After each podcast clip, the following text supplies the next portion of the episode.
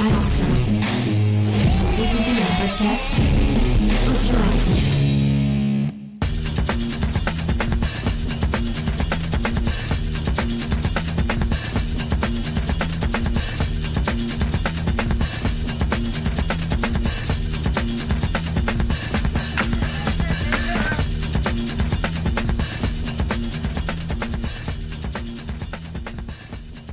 Salut à tous et bienvenue dans le podcast des réfracteurs, un podcast qui va refermer un chapitre sur notre site puisque vous le savez, pendant tout le mois d'avril, nous avons vécu au rythme du réalisateur Sidney Lumet. Nous avons retracé sa filmographie film par film, que ce soit en podcast ou en article, et ça nous semblait assez naturel ce soir de faire un petit bilan, d'une fois de plus, une dernière fois les parcourir pour les classer dans un petit ordre qui sera totalement, euh, comment dirais-je? Subjectif subjectif, ça me semblait être le mot. Et c'est l'occasion de dire bonjour à Gré Pigeon qui est avec moi. Bonjour Gré. Salut Spike. Eh ouais, on a, moi je vais, j'ai presque tout vu, tous les lumettes, et toi tu les as tous vus. Et même un peu plus parce qu'on va aller un petit peu au-delà de ces films de cinéma. Absolument, on s'est aventuré un petit peu plus loin que ce qu'on avait proposé sur le site, euh, même si on avait déjà été très complet et on l'avait été grâce euh, aux réfracteurs et aux invités des réfracteurs pendant tout ce mois. Donc tu me permettras, Greg, de leur adresser un petit merci et puis tu vas faire attention que je n'oublie personne. Alors du côté des filles, on a bien sûr Faye, Sophie, Charlotte et du côté des garçons, on remercie également XP et Toine. Voilà, toutes ces personnes ont contribué à vous offrir ce mois spécial Sydney Lumet. Donc merci beaucoup. Alors Gray, on va se plier à l'exercice de la tier list pour euh, Sidney Lumet. C'était assez improbable comme idée, mais elle nous est venue dans la préparation, euh, on va le dire, cet après-midi, et on a décidé d'enclencher sur le podcast. Alors est-ce que tu peux nous expliquer comment on va classer les films de Sidney Lumet? Alors c'est très simple, on s'est donné cinq catégories, euh, de, du meilleur au plus mauvais avec une sixième catégorie extraordinaire euh, qu'on aura le droit de chacun de, de choisir une seule fois. Alors pour, pour, chacune de ces catégories, on a décidé de donner des noms de réalisateurs allant du meilleur au plus mauvais. Alors je garde la, la, la, la toute meilleure euh, pour la fin, mais donc la, la, meilleure des catégories, les meilleurs films de ciné Lumet seront classés dans la catégorie Henri Verneuil. Suivront Albert Dupontel, euh, pour les films moyens plus. Les films très très moyens, euh, on, a, on, a, décidé de les appeler les Ivan Attal. la moyenneté, C'est ça.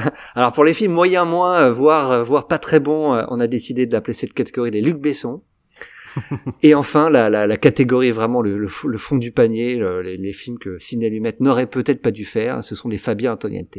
Pour conclure le tout, euh, on aura le droit chacun à un vote extraordinaire qui euh, fermera le bec à, son opposant. Donc euh, on aura chacun le droit une seule fois d'utiliser la carte Jacques Audiard, qui correspond donc à, chaque fois à notre film préféré de cinéma.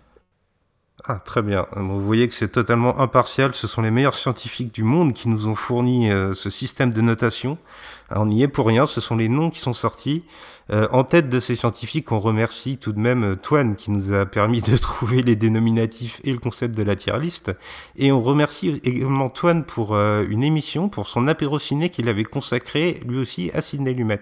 Ouais, les, les, les, frères les frères Bonnet étaient invités dans cette émission ils sont revenus sur presque la totalité de, la filmographie de Sidney Lumet. Eh bien, nous allons faire essayer de faire au moins aussi bien et peut-être un tout petit peu mieux en traitant les quelques films que les, les frères Bonnet n'avait pas évoqué dans l'émission de Toine, mais l'émission qu'on conseille évidemment. Et oui, son écoute est recommandée, chaudement recommandée, et donc on remercie doublement Toine aujourd'hui. Eh ben écoute, on a du pain sur la planche, on a du boulot à accomplir, on a pas mal de films à traiter, et ça commence en beauté avec Sidney Lumet, puisque son premier film de cinéma, c'est un pur chef-d'œuvre. Il figure à la bibliothèque du Congrès américain, c'est vous dire à quel point il a une aura exceptionnelle. Nous l'avions traité en podcast avec, donc il y avait moi-même, Spike, il y avait Faye et il y avait XP pour nous en parler, c'est 12 hommes en colère. 12 hommes en colère en 1957, euh, premier film, premier coup de maître, comme tu l'as dit. Euh, ouais, bah, ça va être ça va être assez simple de le classer celui-ci, euh, à moins que tu euh, décides d'en faire ton Jacques Audiard d'entrée. Euh, mais ouais, effectivement, euh, de très grands films sur euh, déjà un film de procès, hein, un genre que, dont on va parler à plusieurs reprises ce soir, avec Henri Fonda dans le, dans le rôle principal, de ce juré qui refuse de, de se soumettre au vote qui, qui paraît évident de la part des autres membres du, du, jury et qui va réussir à convaincre un par un euh, tous ces tous ces jurés de la j'allais dire de l'innocence d'un condamné non pas, pas vraiment son innocence en tout cas du doute qui existe quant à sa culpabilité et ouais, un très grand film euh, voilà qui, qui qui tient encore très bien la route aujourd'hui Absolument, le doute légitime, euh, comme on a coutume de le dire, et puis je trouve ça assez fascinant de voir un cinéaste commencer par sa carrière, euh, par un film qui va signer non seulement ce qui sera euh, son thème fétiche, parce que comme tu l'as dit, la justice, on va y revenir perpétuellement pendant le podcast, et à chaque fois avec des nuances différentes, on a l'impression qu'avec son premier film, Ciné Lumet, il pose l'idée qui sera la sienne, mais qu'ensuite il y apportera euh, tout un jeu de, de variations autour de ce concept, et puis aussi visuellement dans sa façon de mettre en scène, euh, il y a des signatures, il y en a pas beaucoup chez Ciné Lumet, des plans qui sont vraiment signatures, mais il y a cette façon par exemple qu'il a de se jeter, je trouve, sur les visages de ses comédiens, euh, qui est assez euh, emblématique de son cinéma. Tu vois, c'est ces plans qui se resserrent très rapidement sur la personne. Et ici, euh, c'est Henri Fonda qui en plus est génial en, en, chevalier blanc, blanc dans tous les sens du terme, puisqu'il apparaît même en blanc dans le film. Donc il est, il est temps de le classer. Alors je pense qu'on va être d'accord, ça va pas sur ce, sur ce film-là qu'on va s'écharper. En tout cas, en ce qui me concerne, je considère qu'il s'agit d'un Henri Verneuil, c'est-à-dire notre plus haute catégorie, juste en dessous du Jacques. Eh ben écoute, je suis totalement d'accord avec toi. Va pour un Henri Verneuil, donc pour ce très grand film. Et puis c'est peut-être le meilleur moyen de commencer la filmographie de Ciné Lumet par son début. Alors on continue, euh, on va passer à l'année d'après, euh, avec le, deuxième film de Ciné Lumet. Beaucoup moins connu que 12 hommes en colère, c'est Stage Struck. Alors est-ce que tu connais le titre en français? Oui, c'est Les Feux du théâtre, et on retrouvait pour la, deuxième fois en deux films Henri Fonda devant la caméra de Sidney Lumet. Euh, donc c'était l'histoire d'une d'une jeune provinciale qui gagnait New York dans l'espoir de devenir comédienne de théâtre, mais ses rêves de gloire, de succès et euh, sa candeur, on va dire, en quelque sorte, vont faire euh, qu'elle va connaître une trajectoire assez compliquée. C'est un peu un film sur la, la désillusion d'être une, une, star, ou au moins d'être dans l'ombre des stars, j'ai envie de dire. Euh, bon, très honnêtement, pour ma part, c'est pas un ciné Lumet qui m'a beaucoup marqué. Je l'ai pas trouvé très inspiré. Euh, c'est son premier film en couleur, mais on sait qu'il n'aime pas beaucoup ses premiers essais en couleur. On y reviendra. Mais même scénaristiquement, je trouve qu'il y a des thèmes qui ont mal vieilli. Il y a certaines problématiques qui aujourd'hui euh, ne nous apparaissent plus de la même façon. J'ai l'impression. Ouais, je partage ton avis. Hein. Sans, que ce soit un très mauvais film, c'est pas non plus quelque chose dont on se souvient. Euh on se souvient grandement. C'est une petite chose dans la dans la dans la carrière de Sidney Lumet. Euh, Henri Fonda est très bien néanmoins. Euh, il est il a un rôle pas très sympathique pour le coup, euh, très différent de celui qu'il tenait dans dans 12 hommes en colère et euh, en dehors de la prestation d'Henri Fonda, ouais, je retiens pas grand chose de ce film. Et la couleur est pas mmh. terrible, hein, vraiment. Tu l'as dit euh, au début.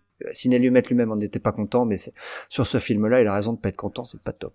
Oui, alors je ferai peut-être un parallèle un peu plus tard dans le podcast avec un film qui viendra beaucoup plus tard dans la filmographie, mais qui m'a un peu rappelé ce, ce, long métrage tout de même à certains égards. Donc on se garde ça pour plus tard, ça va peut-être venir après.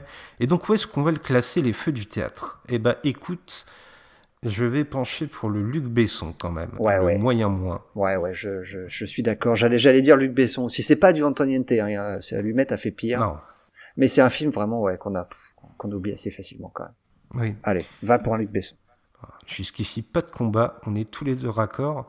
Et, et peut-être qu'il y aura du combat par contre pour un film que moi j'ai plutôt aimé, je dois l'avouer, c'est Une espèce de garce, sorti en 1959. Bah, je suis pas sûr qu'on qu'il y aura vraiment du combat parce que je, je suis aussi plutôt client du film. Euh, j'ai pas passé un, un, mauvais moment. Alors on retrouve, euh, on retrouve non, on, pour la première fois et la seule fois, on a Sophia Loren devant la, la caméra de Lumette euh, qui joue une femme. Euh, euh, j'allais dire de petite vertu, non, elle n'est pas une prostituée, mais c'est une femme entretenue par un, par un homme riche euh, qui est heureux du train de vie que ça, ça, ça, permet de, ça lui permet de mener, mais elle va lors d'un voyage tomber amoureuse d'un tomber amoureuse d'un militaire, mais elle va donc devoir choisir entre l'amour, le vrai, le véritable amour, ou bien la continuité d'une vie plus facile, d'une vie d'une vie d'une vie riche avec beaucoup d'argent.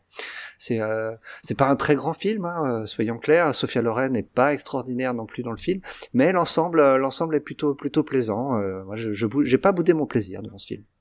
Ah bah écoute, on sera peut-être d'accord effectivement. Alors, euh, on ne retrouvait pas Sophia Loren, mais on retrouvait Jack Warden qui était déjà là pour 12 ans en colère. Euh, on recite... Ah pardon. on recitera sûrement ce nom plus tard. Et c'est vrai que moi aussi, j'ai passé un bon moment. Euh, j'avais l'occasion d'en parler euh, par écrit sur le site, euh, comme le film précédent. Et moi, ce que j'avais aimé, c'était cette rencontre entre deux Amériques. Il y a l'Amérique des soldats qui devrait être au front, mais qui là sont en permission. Et puis il y a ces femmes qui restent derrière, et les deux se rencontrent dans un train. C'est une histoire très simple finalement, mais très efficace. alors elle va pas nous emmener dans des sommets de réflexion, mais moi ici, j'ai plutôt aimé le voyage et je serais tenté du coup de le mettre dans la catégorie euh, Albert Dupontel, les moyens plus. Eh ben écoute, euh, je sais pas si tu vois le tableau euh, que, nous avons tous les deux sous les yeux normalement. Eh bien, j'avais déjà commencé à taper le le, alors, le, titre du film en français, c'est cette espèce de garce, je crois, ou une espèce de garce. Une espèce de garce. une espèce de garce, un titre un petit peu racoleur. Le titre, le titre original, That Kind of Woman, me paraît un peu plus, un peu plus intéressant. Oui, beaucoup plus subtil en tout cas, il n'y a aucun doute là-dessus. Et donc on en a fini avec la, la, décennie des années 50. Alors vous allez le voir, hein, vous le savez si vous nous avez suivis pendant tout ce mois, euh, la carrière de Sidney Lumet s'étale sur plusieurs décennies. Et on attaque donc celle des années 60 avec un film plus ambitieux que les, que les deux précédents en tout cas, euh, The Fugitive Kind, euh, l'homme à la peau de serpent en, en titre français, avec un certain Marlon Brando, carrément face à Ciné Lumet. Euh, tournage, euh, tournage un peu compliqué, mais de quoi ça causait déjà, donc l'homme à la peau de serpent? Alors, L'homme à la peau de serpent, c'était un film qui nous avait réunis en podcast, Gray. Euh, et si vous vous rappelez, nous vous avions raconté cette histoire d'un un rebelle, euh, Valentine Xavier, qui est un, quelqu'un qui vit de, sa musique, de sa guitare à la Nouvelle-Orléans, mais qui décide de, de, raccrocher cette vie après l'arrestation de trop, en quelque sorte. Et il va gagner un petit village du Mississippi où vit euh, la belle Anna Magnani, qui est, est la gérante d'un magasin, sauf qu'en fait, elle ne gère pas grand-chose. Elle est complètement sous l'emprise de son mari euh, qui règne en despote sur la boutique, mais qui est aussi atteint d'une maladie qui euh, pourrait bien le condamner à force. Et ces deux destins euh, tragiques, en quelque sorte, solitaires, émotionnellement tout du moins, vont se rencontrer, vont se tourner autour et vont s'embrasser dans cette histoire quand même aux accents dramatiques et pour laquelle on retrouvait Tennessee Williams au scénario. Ouais, c'était une histoire typique hein, de, de ce qu'on connaît de Tennessee Williams. Euh, c'est vraiment le, le, le, genre de film euh, pour lequel je suis content de, de, de faire ce mois consacré à Ciné Lumet parce que c'est pas un film que je serais allé voir comme ça de prime abord. Donc c'est vraiment le fait de décider d'essayer de, voir tous les films dirigés par Ciné Lumet qui m'a fait le regarder et très bonne surprise. J'ai vraiment passé un excellent moment. Marlon Brando et Anya Manani sont un couple vraiment magnétique à l'écran. L'histoire est prenante du début à la fin. Euh, vraiment, ouais, un très très bon film que je recommande chaudement à tous nos auditeurs. Ouais, et moi je te dire que j'ai été très touché par euh, la définition de la liberté que donnait Sidney dans son film. On n'est pas, euh, Valentine Xavier, c'est pas un motard qui va euh, faire de la moto, les cheveux au vent, avec sa guitare dans le dos.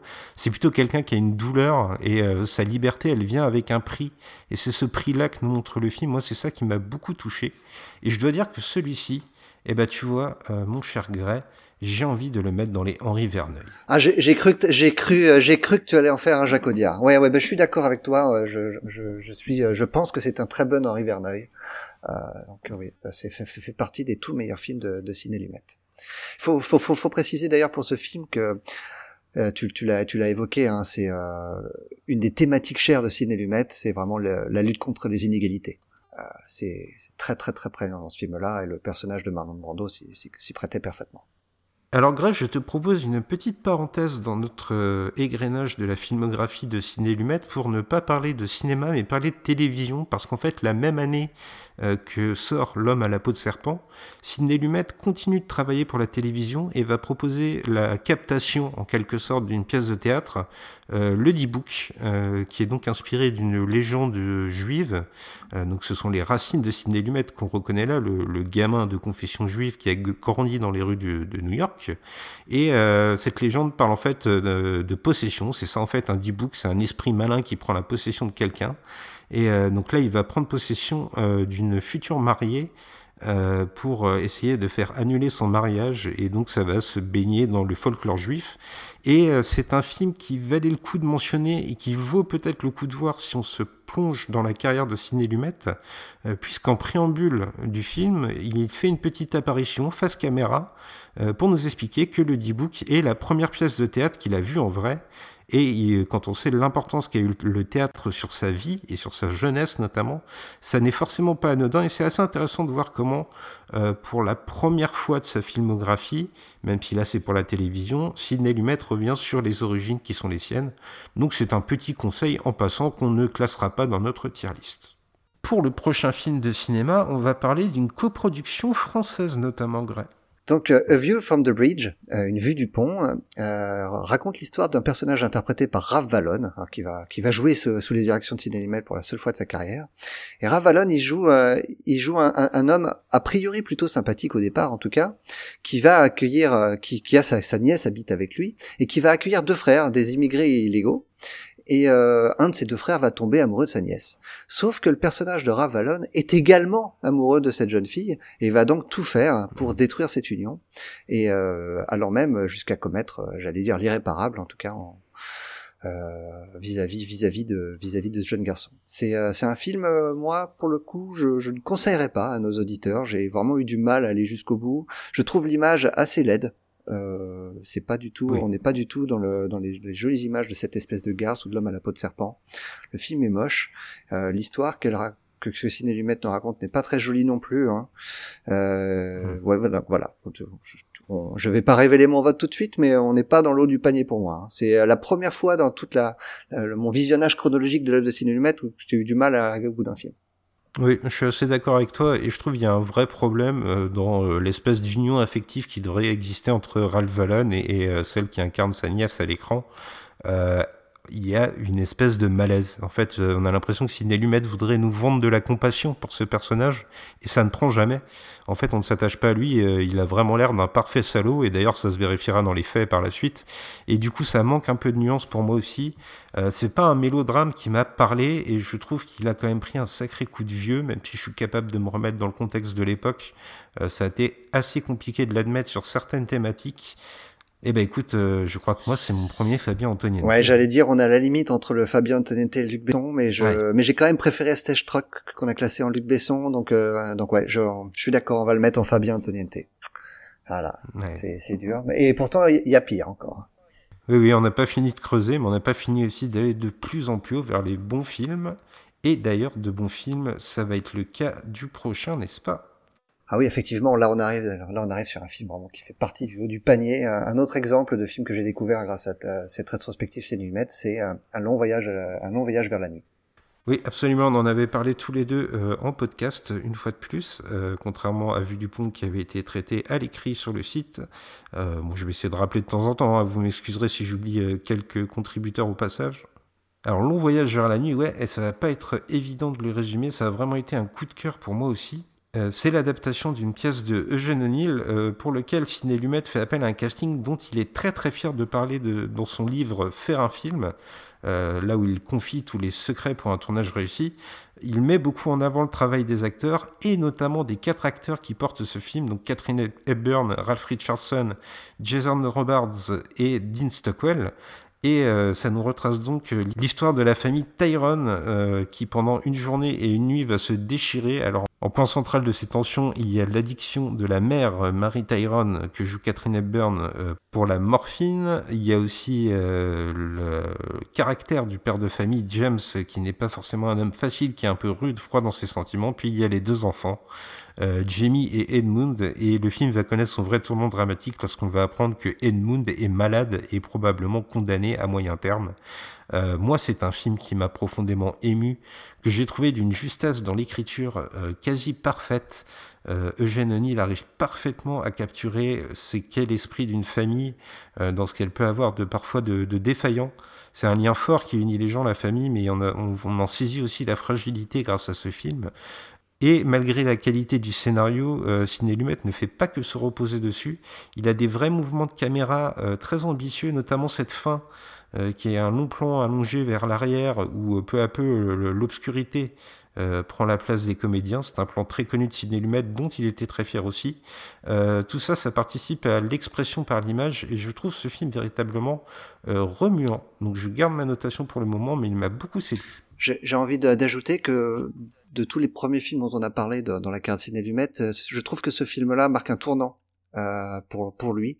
C'est là où il commence vraiment à expérimenter, euh, en tout cas de mon point de vue, euh, des, des mouvements de caméra plus complexes. Et euh, on sent qu'il prend confiance en tant que réalisateur.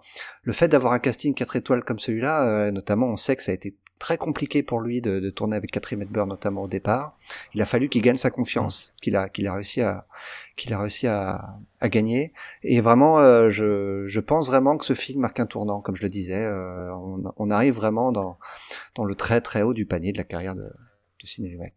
Ah, évidemment, pour moi, c'est un Henri Verneuil. Il n'y a même pas de débat en fait. Oh, bah non, je crois que là on peut pas on peut pas le nier. C'est vraiment un des incontournables. C'est peut-être pas celui que vous entendrez le plus souvent dans les, euh, les podcasts sur Ciné Lumette, mais euh, vraiment, nous, on vous le conseille euh, chaudement. C'est emblématique de ce qu'il fait dans les années 60, en fait. Faut prévenir aussi nos auditeurs qui l'ont pas vu. C'est aussi son film le plus long. C'est un film, oui, où on peut se perdre un petit peu euh, quelquefois dans l'ennui, malgré la performance des, des, des comédiens, mais ça fait partie de ces films vraiment long euh, dans lesquels euh, on, soit on adhère complètement, soit on peut être laissé un petit peu sur le côté de la route. Mais bon, en ce qui nous concerne, je pense qu'on peut dire qu'on a adhéré. Ah oui, totalement. Pour le prochain film, nous l'avions traité à l'écrit, c'était Toine qui nous avait signé un bel article, c'est Le prêteur sur gage Gray on enchaîne sur un autre, très grand film hein, de, de. On est en 1964, euh, l'histoire donc d'un prêteur sur gage. Alors encore une fois, Cinélumet là vraiment va faire preuve d'audace visuelle. Hein, ce, soi-disant euh, cinéaste de l'invisible euh, qu'est qu Cinélumet. Non, non, pas du tout. Il a, il fait preuve de beaucoup d'audace dans ce, dans ce petit. Euh, dans ce petit magasin de, prêteurs sur gage, on va suivre un survivant à l'Holocauste qui va faire face à des, faire face aux, vicissitudes qui existent dans son quartier, euh, avec ce, ce, jeune garçon qui travaille pour lui, amoureux d'une femme, euh, d'une femme appartenant à une ethnie différente, hein, ce qui était assez étonnant pour l'époque. Euh, un très beau film, vraiment euh, pas, pas facile dans, dans ces thématiques, hein, sur un juif new-yorkais survivant l'Holocauste qui ne s'est jamais remis de, de ce qui lui est arrivé. Euh, un, un, très très grand film, un, choc, un énorme choc au visionnage. Oui, je suis bien d'accord. C'est un film qui ose beaucoup de choses, qui ose beaucoup de choses par le montage notamment. Et ça, ça va être euh, quelque chose qu'on va retrouver aussi dans d'autres films euh, qu'on va traiter juste après et qui marqueront un peu le style Lumet dans les années 60. Et euh, c'est un film, moi, qui m'a fasciné parce que c'est un film sur une douleur, mais une douleur qui, qui n'est pas verbalisée. Euh, Rod Steiger, il garde vraiment tout à l'intérieur de lui. Et euh, sa performance, là une fois de plus, on voit ce qui est la marque de fabrique de Sidney Lumet, c'est sa grande capacité à diriger des acteurs avec talent. Et je trouve Rod Steiger assez euh, phénoménal, bouleversant dans ce qu'il propose. Phénoménal. Je, je, je, ferai un lien avec un film dont on parlera plus tard, mais le, le, le verdict avec Paul Newman, euh, le même genre de performance de d'homme brisé euh, à l'intérieur. Qui on, on, est on est même pas vraiment sûr si le si le personnage a envie de s'en sortir ou pas. C'est euh, Rochtiger est mm. toujours tellement à fleur de peau qu'il est, qu'il est toujours à la rupture entre l'envie de survivre et l'envie d'en terminer une bonne fois pour toutes. Ah ouais. Très très très fort. Eh ben écoute, moi je vais le mettre dans les... Allez, allez Henri Verneuil pour celui Ah ouais, bah pour moi il n'y a, a, pas de débat. Hein. C'est un Verneuil. En fait, il y, a, tellement pas de débat que j'ai hésité à en faire mon Jacques Audiard. Donc tu vois, ah. je, je, considère vraiment que, que ce film-là fait partie des, des, tout tout tout tout meilleurs de, de Ciné Lumette. Beaucoup d'Henri Verneuil, en tout cas au début de sa carrière. Hein. On est plutôt, euh, on est plutôt content pour le moment. Et on va enchaîner avec un autre, euh, un autre très bon film, en tout cas à mes yeux, avec Point Limite en 1964, donc la même année que Le Prêteur sur Gage, euh, Fail Safe en anglais. Et euh, Ciné Lumet retrouve Henri Fonda dans ce, dans ce film euh, sur, sur fond de guerre froide. Oui, ce sera l'ultime fois où il retrouvera Henri Fonda, effectivement. Alors, vous en avez parlé par écrit sur le site. Euh, vous pouvez aller retrouver notre avis pour un article complet. Mais l'histoire Gray, euh, eh ben écoute, je vais te la résumer. Tu vas me dire si ça te fait penser à autre chose, parce que les deux films sont intimement liés. je suis obligé. Alors, imagine que les systèmes de défense américains se révèlent défaillants pour une raison ou pour une autre, et qu'un avion américain transportant une bombe atomique soit actuellement en direction de Moscou et que le cinéma te propose de vivre cette euh, intrigue à travers les coulisses du pouvoir alors que les forces militaires et politiques s'opposent pour trouver une solution qui semble bien loin d'être trouvée. Ça te rappelle quelque chose? Eh bien écoute, je vais faire un petit peu d'acteur studio. Oh là là, mais tu me parles de Docteur Folamour, mais ce n'est pas un film de Sidney Lumet, voyons, c'est un film de Stanley Kubrick. Oh, mais que tu te trompes, mon ami puisque je te parle de Point Limite, qui est bien un film de Ciné Lumet et qui, euh, avec un scénario comme on l'a démontré par ce petit jeu d'acteur incroyable, euh, assez proche du Docteur Folamour de Stanley Kubrick, euh, choisit un ton radicalement différent, puisque là où Kubrick utilisait la satire et l'humour assez cinglant, Ciné Lumet, lui, va rester dans le ton du drame, voire du film noir, et c'est véritablement la coopération presque impossible entre les hommes qui prend place et qui nous montre euh, à la fois un, un monde où euh, l'informatisation est à nos portes et où tout est sur le point d'être automatisé et enlevé des mains des hommes, mais dans le même temps, on voit aussi des hommes qui sont incapables de communiquer, qui sont incapables de trouver une solution simplement par la parole. Et c'est une énorme performance de Henry Fonda. C'est un film vraiment incontournable, moi, je trouve. On peut citer aussi la performance de Larry Hagman qui fait face à Henry Fonda euh, dans, dans, cette scène où ils sont au téléphone. Euh, Larry Hagman, le, le, JR de Dallas, hein, qui joue le traducteur d'Henry Fonda. Et euh, les deux sont vraiment euh, sont vraiment excellents. Il faut, faut souligner également la, la, fin du film qui est extrêmement forte. Mm. qui a marqué à son époque. Le film malheureusement est un, un énorme échec et Ciné Lumet attribue cet échec au, au fait qu'il soit sorti juste après le Docteur Follamore de Kubrick, qui est donc sur une même histoire, un film sérieux, là où les, les, les, spectateurs avaient ri auparavant, bah, il était condamné d'avance en fait. Comment tu as envie de le classer, ce, ce point limite? Eh ben écoute, euh, moi j'ai envie de le mettre encore dans les Henri Verneuil. Je trouve vraiment que le début de la carrière de Ciné Lumet est incroyable et, et, que ce film en fait partie. Alors moi j'étais vraiment à la limite entre le Albert Dupontel et Henri Verneuil parce que je, je, je le trouve un un petit peu euh, euh, autant le tout, tout, ce que tu as dit sur le film est vrai le film c'était très juste le film est très très rude très euh, euh, fonctionne en coup de poing et en plus il faut le remettre à l'époque hein, le film sort en pleine guerre froide et traite frontalement de, de, ce problème là euh, mais c'est vrai que je me suis un tout petit peu ennuyé par moment en, en, le voyant. Mais bon je vais je vais quand même te suivre c'est ça fait partie en tout cas de de cette très très très bonne série de films que, que Ciné Lumet nous propose à cette époque là donc le, le troisième de suite très bon film. Oui, je, suis d'accord, mettons-le dans les Henri Verneuil. Allez, Henri Verneuil, et je pense que on va pas tellement changer de catégorie avec le prochain, on peut pas aller plus bas en tout cas. Ce film, nous l'avions traité à l'audio avec XP et Faye, et ce film, c'est La colline des âmes perdues, The Hill en titre original. Ouais, donc on film dans lequel on, on, suit le personnage incarné par Sean Connery euh, qui va tourner donc avec ce film en 1965, sa première collaboration avec Cinélumet, ce sera pas la dernière. C'est probablement le, le, film que je préfère de tous ceux que, que Sean Connery a tourné avec Cinélumet. Donc on retrouve le personnage de, de Sean Connery qui joue un gradé qui se retrouve en prison et il est emprisonné parce qu'il a refusé euh, d'envoyer son escouade au combat dans une euh, parce qu'il considérait que c'était une, mission suicide, et plutôt que de que d'envoyer ses hommes à la mort, il a préféré se, se rebeller, ce qui le conduit donc à être condamné pour pour rébellion, et il se retrouve dans cette prison euh, au milieu du désert, dans, le, sur, dans laquelle sévit le, le, le, chef des gardes qui est complètement euh, euh, quel est le mot que, tu, que, que je pourrais utiliser pour le décrire, mon cher Spike?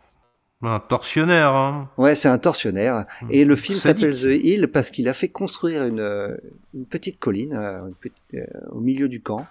Et euh, il fait gravir cette colline et la fait redescendre à, tous les prisonniers à chaque fois qu'il a envie de les punir, jusqu'à l'épuisement.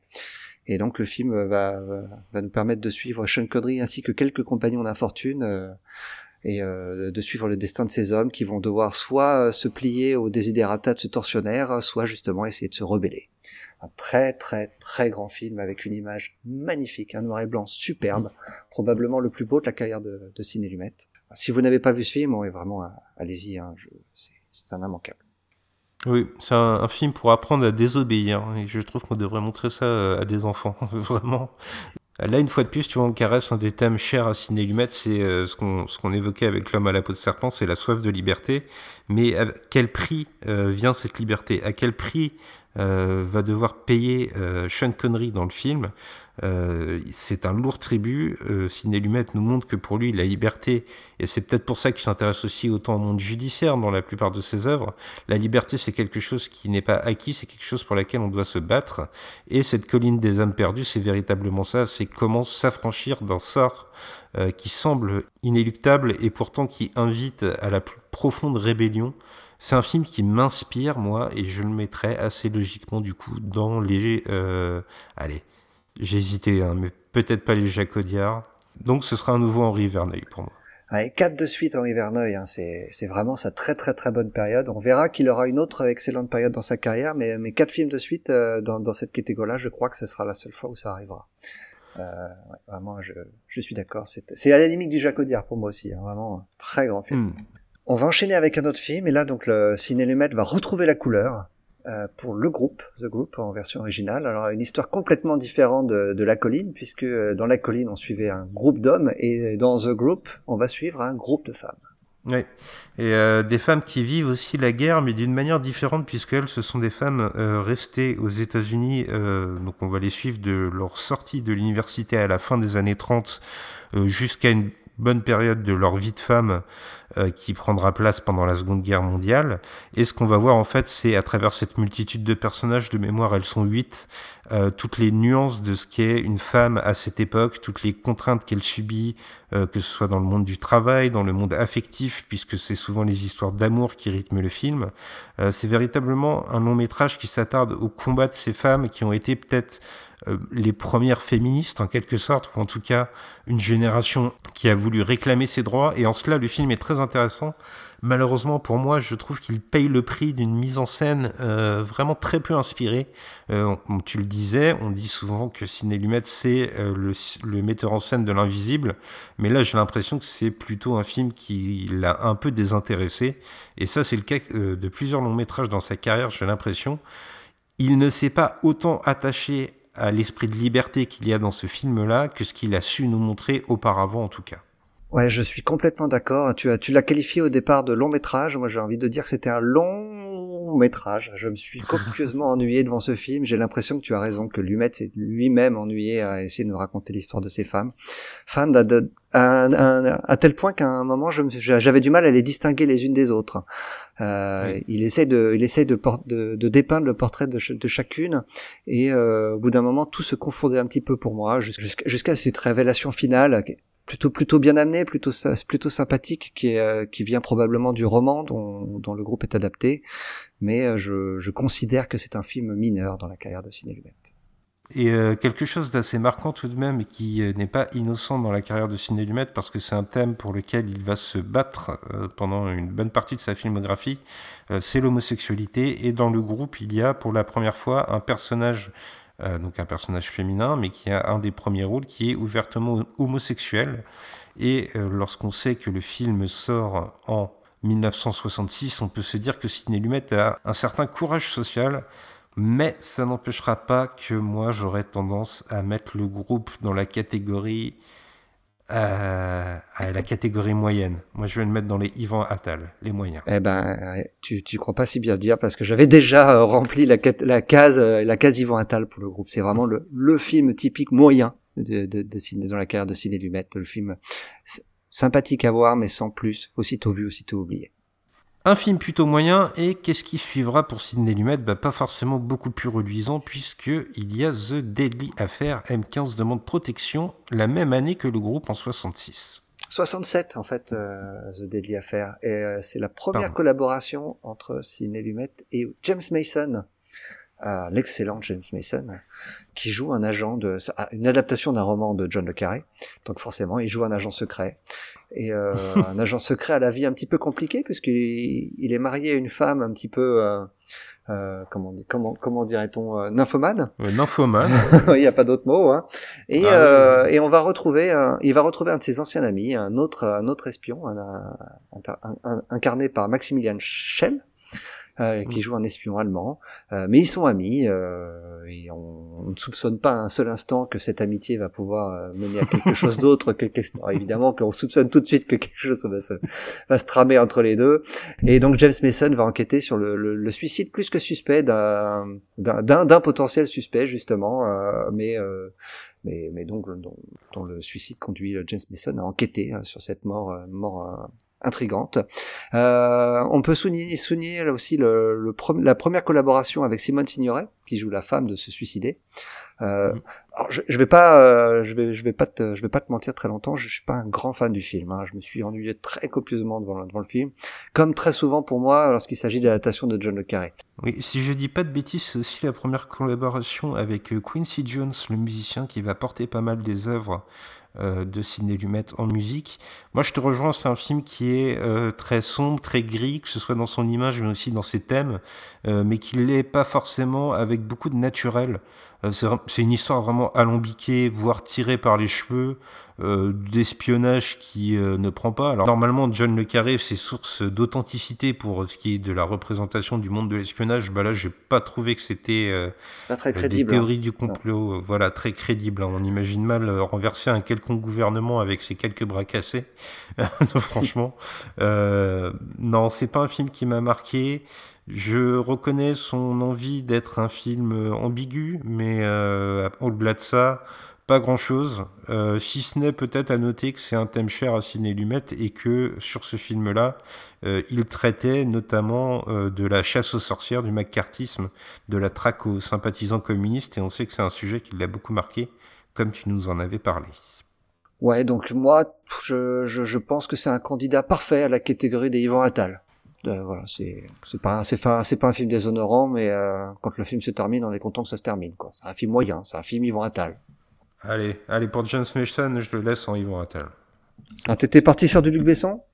Ouais, il y a une petite hésitation écoute, euh, en parlant de Luc Besson, je, je t'invite à, à, le reconsidérer, à, à, en laisser un Yvan Attal et à garder ton idée de Besson pour le suivant. Si tu, si tu vois ce que je veux dire, je vais te lancer sur le film suivant qui est en 1968, Bye Bye Braverman. Oui, Bye Bye Braverman, c'est l'histoire de quatre euh, personnes de New York, quatre euh, intellectuels, on pourrait dire, de New York, qui ont la particularité, ou du moins le trait commun d'être de confession juive, et qui se rendent à l'enterrement euh, d'un de leurs camarades, qui est mort à l'âge de 41 ans. Et en fait, tout le film ne tourne pas autour de l'enterrement, mais tourne autour du chemin pour se rendre à l'enterrement. C'est une espèce de road movie qui se perd dans les rues de New York, et qui met en avant, sur le ton de la comédie, Bon, euh, la comédie, c'est pas vraiment le fort de Sidney Lumet, on aura l'occasion d'y revenir. Euh, tout ce qui fait un peu les contradictions de euh, leur personne. Alors, personnellement, je trouve quand même qu'il y a des scènes euh, assez intéressantes dans ce film. Euh, si tu me suis, il y a peut-être cette scène de, du cimetière, notamment, où là, euh, il y a une espèce de mouvement de caméra ambitieux de la part de Sidney Lumet. Ah, elle m'a perdu cette scène. Moi, elle m'a vraiment perdu aussi la scène où il essaye de faire de l'humour. Je crois qu'à ma connaissance, c'est la première fois que Sidney Lumet s'attaque à, l'humour dans son cinéma, et c'est, ah, il passe à côté à chaque fois. Vraiment, ça a jamais marché pour moi. Il y, a un problème de ton évident, il y a un problème dans la manière de traiter les thèmes, il y a un problème dans le tempo. Euh, c'est vraiment essuyer les plâtres de la comédie et euh, tenter de trouver ses marques pour ce qui seront ses œuvres un peu plus cinglantes plus, tard, même si on verra que la comédie c'est jamais son fort. Enfin, en tout cas, euh, nous c'est comme ça qu'on l'a perçu. Euh, bon, écoute, euh, effectivement, je crois que là, on a un Luc Besson. Hein. Euh, ouais, ouais, je suis d'accord. Et t'as pas parlé de moi de ce qui m'a vraiment choqué. Le film est pas très long. Hein. C'est, il fait pas partie des très longs lumettes. Il fait moins de deux heures, mais il y a des scènes interminables. On les suit en voiture avec une musique vraiment lancinante qui ne s'arrête jamais. Mmh. Ça, ça, alors j'ai chronométré. Il y a une de ces scènes qui dure six minutes. C'est six minutes où tu vois une voiture filmée euh, soit d'hélicoptère, soit de loin. Enfin, c'est oh, c'est long, hein. vraiment. Euh, c'est le road movie le plus immobile du monde. Ah ouais, tout petit film, hein. vraiment. Bye Bye Braverman, c'est vraiment un Luc Besson. Hein. Quand même pas Antoniente. Non, on se les garde pour les années 90. Ah, et je crois que c'est encore à moi de faire le résumé. Et là, euh, pendant que tu me lances, Gré Pigeon, je vais essayer de toucher du bois ou de tout ce qui pourra me porter chance parce que ça va être assez compliqué toujours en 1968, donc la même année que By Riverman, le seul euh, long métrage de fiction de Ciné que je n'ai pas pu voir. Euh, donc je m'en excuse mon cher Spike, tu vas être tout seul sur celui-ci, donc c'est l'adaptation de La Mouette de Tchekhov. Oui, effectivement. Euh, alors celui-ci, c'est pas moi qui l'avais abordé par écrit pour le site. Pourtant, c'était Charlotte qui nous avait réservé un, bel article après mes, trois articles successifs sur les films qu'on a mentionnés auparavant. C'est donc une adaptation de Tchekhov, tu l'as dit, qui se déroule dans un cadre de petit bourgeois de, province qui vit reclus dans une villa au bord d'un lac et euh, dont euh, l'un des fils est épris de théâtre et veut en faire sa carrière à tout prix. Euh, mêlé à ça, il y a une histoire d'amour qui se greffe puisque celle qui veut être sa comédienne il va tisser des liens amoureux avec elle, mais c'est surtout la vision des parents qui est portée sur cet homme et sur ses aspirations artistiques euh, qui est mise en avant. Euh, c'est véritablement un film qui repose sur son casting. Et d'ailleurs, c'est des habitués de Sidney Lumet qu'on retrouve puisqu'il y a euh, James Mason pour la seconde fois, on l'a dit. Il y a Simon Signora également pour la seconde fois. On sent que Sidney Lumet a voulu filmer quelque chose qu'il aime, qu'il a voulu rajouter des éléments autour, mais ça donne un film qui est étrangement mort. Euh, lorsque Sidney Lumet dit qu'il n'aime pas ses premiers films en couleur, et eh ben La Mouette, ça tombe exactement dans cette catégorie. Visuellement, il ne prend pas possession de cette dimension et ça donne un film euh, d'apparence très terne alors que ses thèmes sont très graves. Euh, j'ai pas trouvé euh, le rebond et l'intelligence qu'on devrait avoir dans une adaptation de Tchekhov, ni même l'intelligence malgré des scènes très verbeuses avec de longues explications. T'as envie de nous en faire quoi de ce film? Un Luc Besson, un Yvan Attal, un Fabien Antoniente? Non, ça n'est pas un Fabien Antoniente, ce n'est pas la pire catégorie. Mais franchement, moi j'ai trouvé à peine au-dessus, ce serait un Luc Besson. Je l'ai pas trouvé très inspiré sur ce coup-là, Sidney Lumet. Allez, on va pour Luc Besson. Troisième Luc Besson quand même. On n'est on pas dans le, on n'est pas dans la même période, un deuxième d'affilée. Alors, Gray, à toi de défendre un film que moi j'ai plutôt aimé, je dois dire, et ce film c'est Le Rendez-vous. Ah un film où euh, Ciné Lumet va se rendre en Italie. Euh, et on, on va vous expliquer pourquoi. Il y a une bonne raison. Film dans lequel on retrouve Marcello Mastroianni et Monica Vitt. Non, pardon. Omar Sharif et Anouk Aimé. Non mais tu, tu, comprends pourquoi pourquoi je dis ça. Hein. On a vraiment l'impression de retrouver Marcello Mastroianni euh, et, et, Monica Vitti dans un film d'Antonioni, car Sidney Lumet fait son film italien. Euh, Omar Sharif euh, joue un homme, euh, un homme qui tombe amoureux de la belle Anouk Aimé. Anouk Aimé qui est une, une, une, call girl ou une ancienne call girl, en tout cas on, on le comprend. Et euh, elle, Omar Sharif est très amoureux d'elle, très épris. Elle est, elle est beaucoup plus distante euh, parce qu'elle probablement elle souffre de son passé. Et Omar Sharif va tomber dans une dans une sorte de jalousie vraiment excessive qui va qui va détruire ce couple, euh, ce couple qui est destiné à se à se déchirer.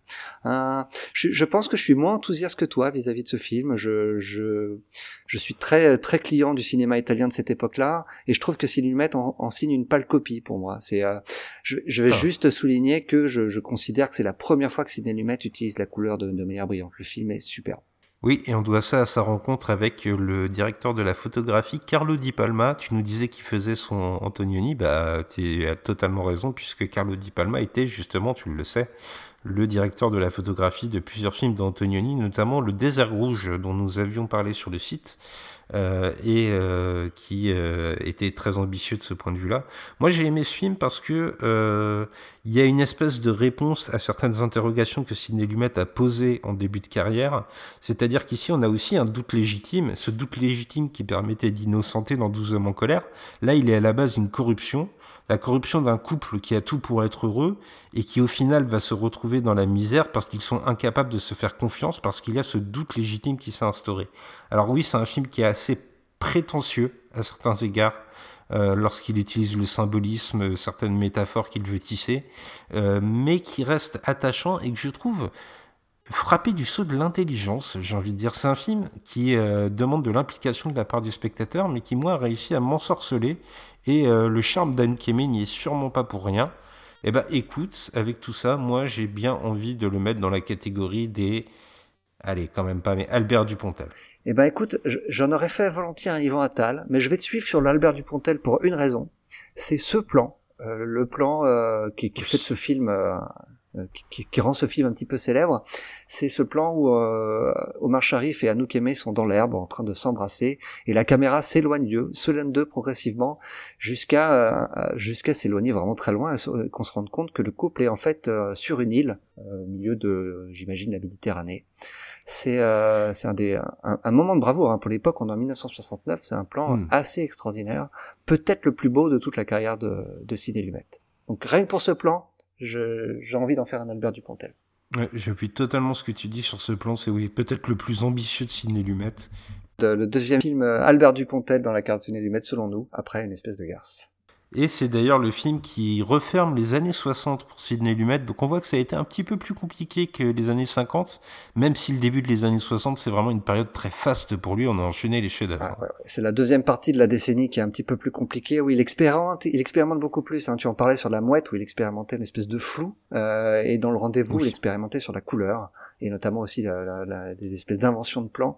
Euh, des plans qui, qui va essayer de reproduire notamment dans le, le crime de l'Orient Express où il va essayer de faire preuve d'audace visuelle également mais, mais là c'était vraiment la première fois de sa carrière qui, qui s'y prêtait. On enchaîne hein, donc avec les années 70, ou alors là il va enchaîner euh, chef-d'œuvre sur chef-d'œuvre, mais peut-être pas avec son premier film de cette décennie, The Last of the Mobile Hotshots. Quel est le titre français? Eh ben écoute, c'est exactement le même. Il n'a pas été traduit en français. Et euh, on doit dire qu'avec ce film, tout semblait sourire à, à Sidney Lumet puisqu'il retrouvait au scénario euh, l'adaptation d'une pièce de Tennessee Williams. Euh, Rappelez-vous, on en a déjà parlé un peu plus tôt lorsqu'on a évoqué L'homme à la peau de serpent. Il pouvait s'appuyer au casting sur James Coburn. James quand Coburn. même pas rien, Ah oui. mais tout de même. Euh, sur Lynn Redgrave, mais moi je trouve qu'il s'est un peu embourbé, euh, sans mauvais jeu de mots, sur cette histoire euh, assez rocambolesque. C'est c'est presque une comédie, on pourrait le dire. Ça démarre comme une comédie mais ça se termine comme un drame. hein. Oui. Euh, un homme et une femme donc qui se rencontrent dans le public d'une émission de télé et qui font croire qu'ils sont mariés pour pouvoir participer, euh, sauf que euh, ils vont finir par remporter le prix et la condition pour empocher euh, le prix qui est une somme d'argent et une cuisine équipée, c'est qu'ils se marient en direct à la télévision. Donc les, deux amants de circonstance se retrouvent époux et euh, James Coburn va emmener euh, Lynn Redgrave qui est une espèce de, de call girl de d'un état du sud des États-Unis, il va l'emmener dans sa maison familiale, qui est en fait une ancienne euh, plantation d'esclavagistes, et que James Coburn a pour envie de, de restaurer euh, comme à l'identique de l'époque. qu'elle retrouve sa gloire, sa gloire d'antan. Il le dit tel quel. hein. C'est vraiment, on, on sent toute l'ironie de, de Sidney Lumet derrière tout ça.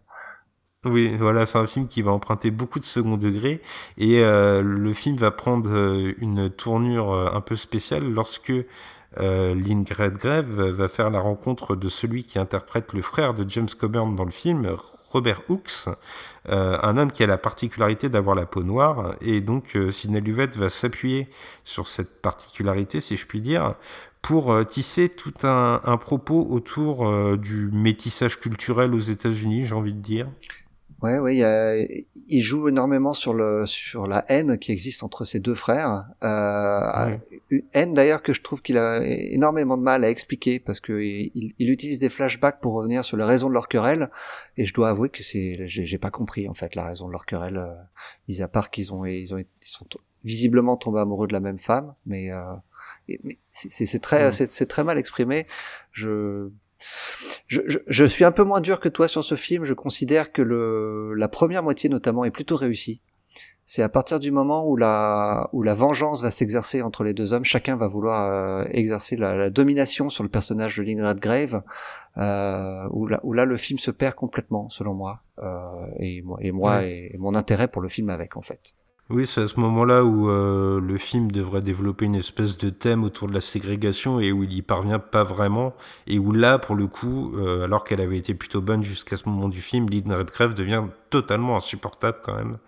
Euh, elle a une manière d'hurler pendant tout le dernier tiers du film qui est euh, euh, censé être le ressort comique de l'œuvre, mais qui m'a quand même euh, pas mal barbé, je dois dire. Ah ouais, non, effectivement, c'est pas, c'est pas son plus grand film. Parce que là, on va, on va être d'accord tous les deux pour en faire, un, pour en faire un Luc Besson. C'est pas un Fabien Antoniente quand même. T'es- t'es- T'étais à la limite du Fabien Antoniente, toi, je te sens. Ouais, ouais, mais bon, on va, on va partir sur Luc Besson, le moyen moins. Ouais. C'est quand même pas honteux et c'est un film courageux pour l'époque parce que euh, euh, on est au tout début des années 70 et il y a des scènes de sexe euh, entre couples de couleurs de peau Ouais, différentes. interracial et c'était Euh, euh, il a eu des problèmes à l'époque euh, Sidney Lumet avec cette scène notamment. Sidney Lumet n'est pas une controverse près, ça ne lui fait pas peur. Effectivement, et puis euh, les thématiques de société, c'est quelque chose qui va le poursuivre. Euh, on a presque envie de dire malheureusement euh, l'année suivante pour un film bien particulier. Alors, alors, c'est c'est un, un- autre film que je n'ai pas vu. Alors ce n'est pas un long métrage de fiction, mais c'est un long métrage documentaire. À ma connaissance, le seul qu'a réalisé Sidney Lumet, euh, c'est euh, Mm. l'histoire de, bah, de Martin Luther King. Mais est-il vraiment le réalisateur de ce film d'ailleurs? Eh ben alors, euh, ils ne sont pas crédités, mais il semblerait que les réalisateurs de euh, donc le film s'appelle King euh, de Montgomery à Memphis. Il semblerait que les réalisateurs soient Sidney Lumet et Mankiewicz. Ça va. Euh, qui, oui, voilà, ça se pose là, hein, qui n'ont pas voulu être crédités, mais qui sont remerciés tous les deux quand même au générique du film. Euh, donc il semblerait que ce soit bien eux qui soient à l'origine de ce qui est en fait un assemblage d'images d'archives du docteur Martin Luther King euh, de Montgomery, c'est-à-dire la révolte contre les lignes de bus à l'époque qui pratiquaient la ségrégation, donc le boycott de ces lignes de bus, et on va le suivre jusqu'à sa mort tragique à Memphis, euh, en passant par le fameux discours euh, I Have a Dream ou euh, le prix Nobel de la paix par exemple. Alors, c'est un film euh, qui assemble en fait des images de discours du docteur Martin Luther King avec des images euh, des scènes de, révolte, d'émeutes, euh, de ceux qui ont lutté pour l'égalité à ses côtés, et qui a aussi des petits inserts très courts de personnalités de l'époque. On retrouve par exemple Paul Newman, c'est pas la dernière fois qu'on mentionnera ce nom, qui viennent déclamer des petits textes euh, pour entrecouper les différents combats qu'on voit à l'écran du docteur Martin Luther King. Euh, Gray, si tu me le permets, eh ben, j'aimerais que ce film-là, on ne le note pas dans notre tier list parce que je pense que c'est un film qu'il est impossible de noter.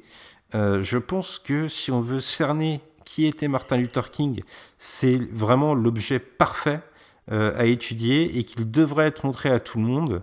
Et à partir de là, je suis incapable d'adresser le moindre reproche à un film qui a cette beauté et cette sincérité. Donc je ne le classe pas si tu me le permets. Je te le permets. euh, je, je, je, je- te propose que dans notre classement final, nous ayons une mention spéciale pour, pour le film euh, King de Montgomery à Memphis. Hmm, Je suis assez d'accord. Et si vous avez des enfants, je vous le conseille si vous réussissez à trouver des sous-titres toutefois.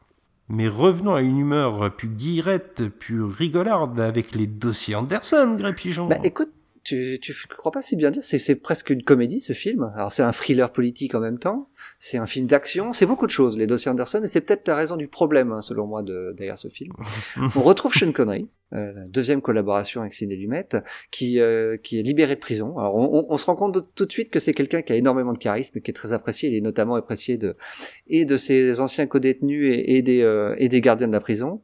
Et euh, il, il est libéré, il va il va retenter de, de- il va tenter de renouer les liens qu'il avait, euh, qu'il pouvait avoir avec euh, avec les, des membres de la mafia, hein, les- pour lesquels il a fait la prison et donc il est, il est considéré comme un comme quelqu'un de confiance. Et il va vouloir euh, tirer profit de cette confiance en, en organisant un casse, en braquant un immeuble et les riches habitants de cet immeuble. Derrière tout ceci se cache autre chose. Ce, ce film est intéressant pour une chose à mon sens, c'est qu'il est, euh, est en avance sur son temps, puisque on va, on voit en filigrane ce que va devenir l'affaire du Watergate. C'est assez étonnant à quel point Oui. Sidney Lumet euh, était euh, visionnaire de ce point de vue. Euh, néanmoins, je considère pas qu'il s'agisse d'un des plus grands films de Sidney Lumet. Euh, c'est euh, le, problème peut-être justement dû à ces changements de ton constants entre le, le- le thriller politique, la comédie et le film d'action. Euh, J'ai plutôt apprécié le film, notamment grâce à la fin, qui est vraiment euh, qui m'a surpris. Euh, mais euh, et la performance de Sean Connery, évidemment, qui est toujours excellent euh, face à Sidney Lumet. Euh, mais voilà, c'est pas un, pas pas un chef-d'œuvre. Non, c'est un film sympathique, un film qui se vit bien. Euh, moi aussi, je trouverais exactement la même chose que toi. C'est cette façon de- que Sidney Lumet a de représenter une espèce de Big Brother, hein, de Mhm. de- d'entité euh, gouvernementale qui écouterait toutes nos conversations et qui euh, prendrait des mesures adéquates. Sauf que là, elle les prend pas. C'est presque ça la, Ouais, la particularité, pardon, du film. C'est l'inactivité alors qu'on a toutes les informations. Pour ça, c'est intéressant. Euh, mais moi aussi, ces changements de ton, je les trouve pas maîtrisés.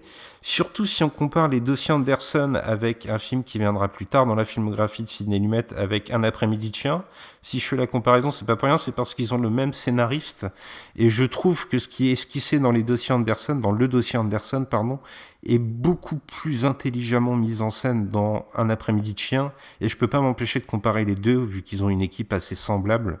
On retrouve pas mal d'humour hein, dans, dans un point d'après midi on va y revenir, mais je le trouve bien mieux dosé et bien mieux utilisé que dans le dossier Anderson.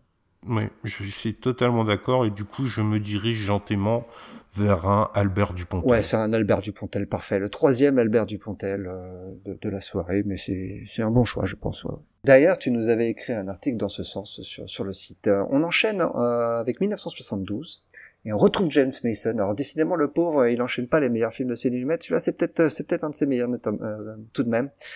Child's Play, dont le titre français est, tu vas nous dire, mon cher Spike.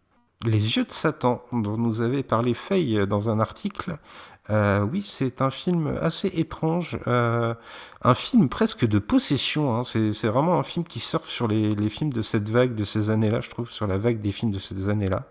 Euh, c'est ici l'histoire d'un jeune instituteur qui retrouve l'école privée qui était la sienne, sauf que cette fois il vient y enseigner le sport et qui va se retrouver face à une classe euh, qui pratique des sévices corporels sur certains de leurs camarades et qui semble euh, avoir instauré ces dangereux rituels autour d'une espèce de jeu pervers qui a notamment pour vocation de faire craquer l'instituteur qu'incarne James Mason, qui est proche de la retraite, qui a une mère malade et qui est au bout du rouleau et que ses élèves vont essayer de punir pour sa sévérité en le poussant euh, au bord du suicide, en quelque sorte, on pourrait dire. Un Lumet assez étrange euh, qui est proche du film d'horreur, véritablement. C'est peut-être la seule fois de sa filmographie où il en sera aussi proche, euh, qui exacerbe du coup tous les sentiments. Et ça marche plutôt bien à certains égards. la thématique sous-jacente du harcèlement scolaire euh, n'est pas maltraité, je trouve. Euh, mettre le fait avec suffisamment de tact pour que ça n'offense personne et pour que ça puisse parler peut-être même à certains spectateurs. Euh, bon, peut-être qu'on tourne en rond au bout d'un certain moment avec ce film qui a un problème de tempo. la deuxième moitié s'écoule peut-être un peu plus vite que la première. Mais euh, moi, j'ai plutôt savouré ce film, je dois dire. Ouais, euh, Sidney Lumet en est très mécontent. Il en dit beaucoup de mal dans, dans, dans son livre euh, parce qu'il considère que dès le départ, euh, il, était un petit peu perdu. Il a, il a pris le film par le mauvais bout et il savait qu'il faisait un film raté en le tournant.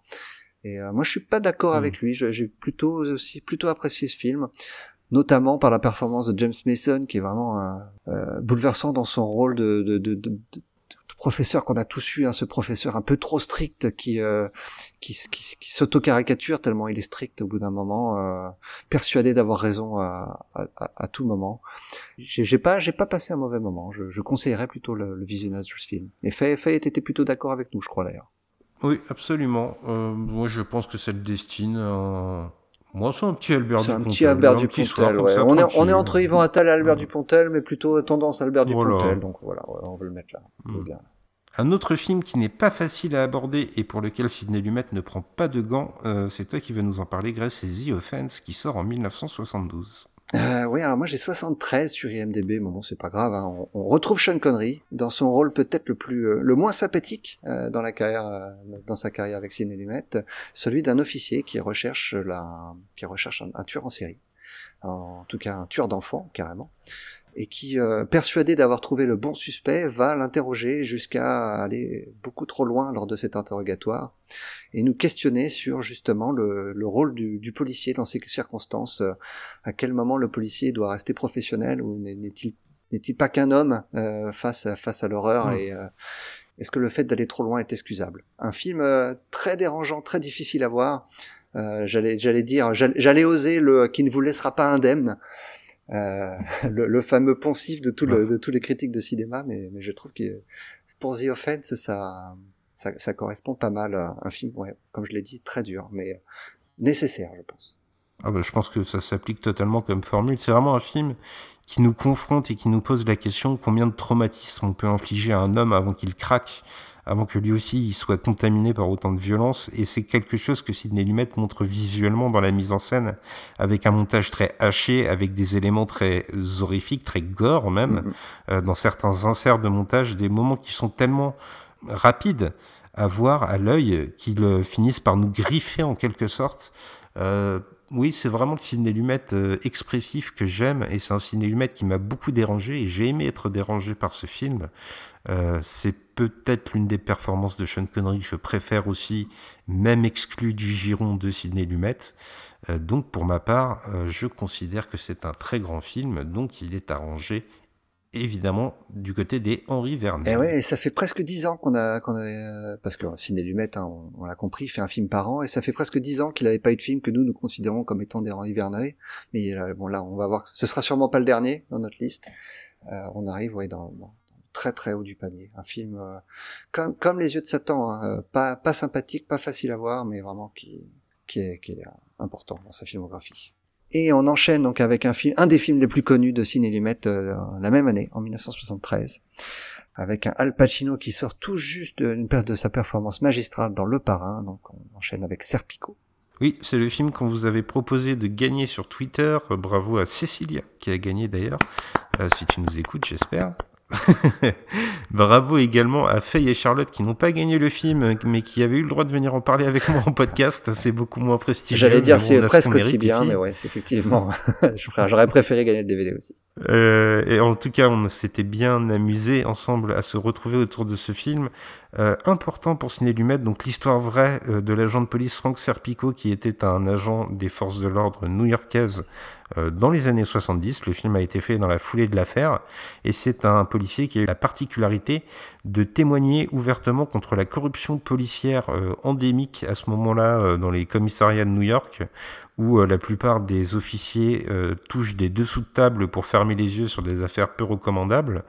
C'est véritablement un film qui synthétise peut-être ce qui est l'essence même du cinéma de Sidney Lumet, c'est cet homme, ramener euh, les choses à l'individu, mais les confronter à un système. Et ici, ce système, il est néfaste pour l'homme. C'est pas cet idéal de justice qu'on avait dans 12 hommes en colère. C'est ici le bras armé de la justice en quelque sorte, les forces de police qui se retrouvent défaillantes et qui dès lors interrogent sur le concept de loi et sur comment on les applique. C'est un film pour moi qui va beaucoup plus loin que le simple parcours d'Al Pacino. Il interroge sur ce que doit être la société à une époque charnière aux États-Unis. Ouais, ouais, c'est un film euh, assez fort, assez extraordinaire, euh, assez, euh, assez euh, typique de, de ce qu'est le cinéma de Sidney en, en quelque sorte. Hein. Cet homme seul contre tous, seul contre le système, euh, qui lutte contre l'inégalité. euh, et Al Pacino, euh, probablement dans l'un de ses meilleurs rôles, hein, euh, tout simplement. Il est, euh, il est Oui. confondant de justesse. euh, excellent. C'est un, bah, voilà, c'est un Henri Verneuil facile, quoi, pour moi en tout cas. C'est peut-être ton Jacques Audiard. Non, ça n'est pas mon Jacques Audiard, mais euh, Ah. plus le temps passe, plus je me dis qu'on aura peut-être le même. Vraiment. J'ai- Il y a une chance sur deux, je pense. J'en vois deux, euh, deux, deux potentiels Jacques Audiard, Euh, peut-être trois, mais euh, en tout cas, Ah. The Wiz ou Just Tell Me What. c'est ça, ou Loving Molly. Voyage maintenant en 1974 pour ton film préféré de ce- cette rétrospective Grace et Love in Molly. Mon Dieu, qu'est-ce qui t'est arrivé, Sidney? Que comment tu peux nous euh, sortir des films aussi prestigieux, aussi réussis dans cette décennie, et au milieu de- des années 70, nous sortir Loving Molly? Donc Loving Molly, si vous n'avez pas entendu de ce fi- parler de ce film, c'est normal. On retrouve Beau Bridges euh, derrière la devant la caméra de, de Ciné Lumet, qu'on avait déjà vu dans Les Yeux de Satan. Il, euh, il découvre Anthony Perkins, qu'on retrouvera, qu'on retrouvera plus tard. Euh, et tous ces deux, ces, ces- ces deux, ces, deux, ces deux hommes sont amoureux de la même femme, donc Molly, d'où le titre. Et on va suivre ce, ce couple à trois, euh, façon Jules et Jim, mais un petit peu plus tragique pendant, pendant plusieurs décennies. Alors, il faut heureusement qu'on a des, des encarts qui nous donnent les dates et qu'on comprenne qu'on a que le temps passe parce que euh, Ciné Lumet, en tout cas son maquilleur, est pas très doué hein, pour nous euh, pour nous faire comprendre que les acteurs vieillissent, parce qu'à part mettre une petite postiche ou, euh, ou quelques cheveux gris, il n'y a pas grand chose qui nous indique que les acteurs ont vieilli. Mais euh, ouais, c'est, alors le problème de ce film, le problème majeur en fait, c'est que Ciné Lumet, c'est avant tout euh, le réalisateur de l'urbain. Euh, Ciné Lumet, il adore filmer la ville, il adore filmer New York notamment, mais il a filmé Rome et euh, il a filmé, euh, il a filmé Londres, et, et- là il s'épanouit grandement. Dans Loving Molly, il est dans le dans la campagne rurale euh, américaine, et là en fait, il, se perd complètement. Il sait pas comment filmer cette campagne. C'était un peu le même problème d'ailleurs avec la- l'adaptation de la pièce de Tennessee Williams avec James Coburn. Last of the Mobile Hot Shots, où on sentait encore une fois que que Lumet était un petit peu perdu. Il, il se rattrapait avec celui-ci euh, parce que c'était c'était un huis clos en fait. On était à l'intérieur de cette maison et on n'en sortait pas. Alors que là, au contraire, il essaye d'en sortir et de montrer les étendues, mais non, non, ça ça fonctionne jamais. Pas plus que ce couple à trois d'ailleurs, qui est selon moi complètement raté. C'est euh, une catastrophe. Oui. J'ai pas d'autre mot. Oui, c'est vraiment un très mauvais film, on peut le dire. Je suis assez d'accord avec toi dans ce que tu dis. Euh, Sidney Lumet, c'est quelqu'un qui aime filmer les rues crades, euh, les, gens au désespoir dans ces rues crades.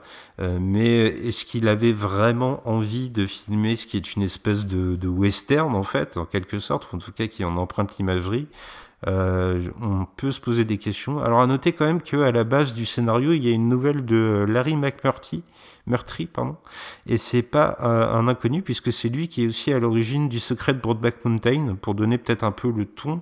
Mais alors ici, euh, la finesse de l'écriture, on en est très loin. Euh, c'est vraiment un, mélodrame avec des gros sabots.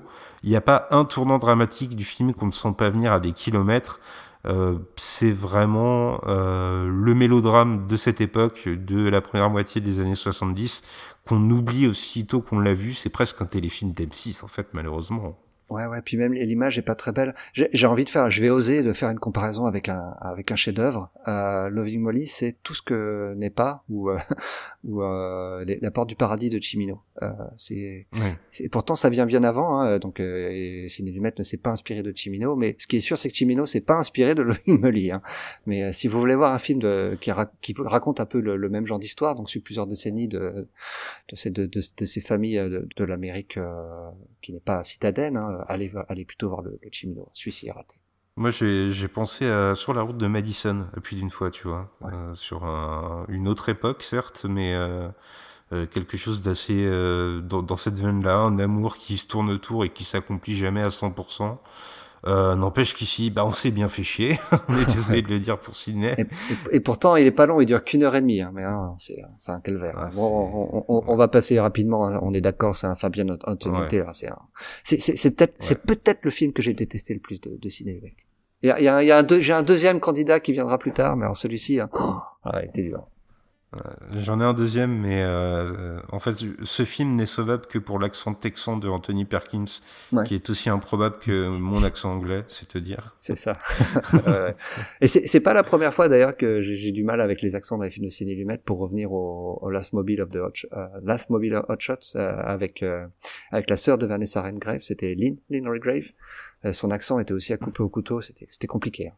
Et ben Vanessa Redgrave, il va en être question justement avec euh, avec le, euh, le, crime de l'Orient Express, euh, Murder on the Orient Express dans, dans, son titre original en 1974, la même année que Loving Molly, bien plus réussi que le précédent. Oui, et c'est euh, nos trois euh, réfractrices et amis des réfractrices qui nous en avaient parlé en podcast. Donc on remercie Charlotte, Sophie et Faye euh, qui avaient analysé cette adaptation d'Agatha Christie. On retrouve donc Hercule Poirot qui, pour rentrer d'une enquête, emprunte l'Orient Express. Sauf que sur l'Orient Express, bah le titre ne ment pas.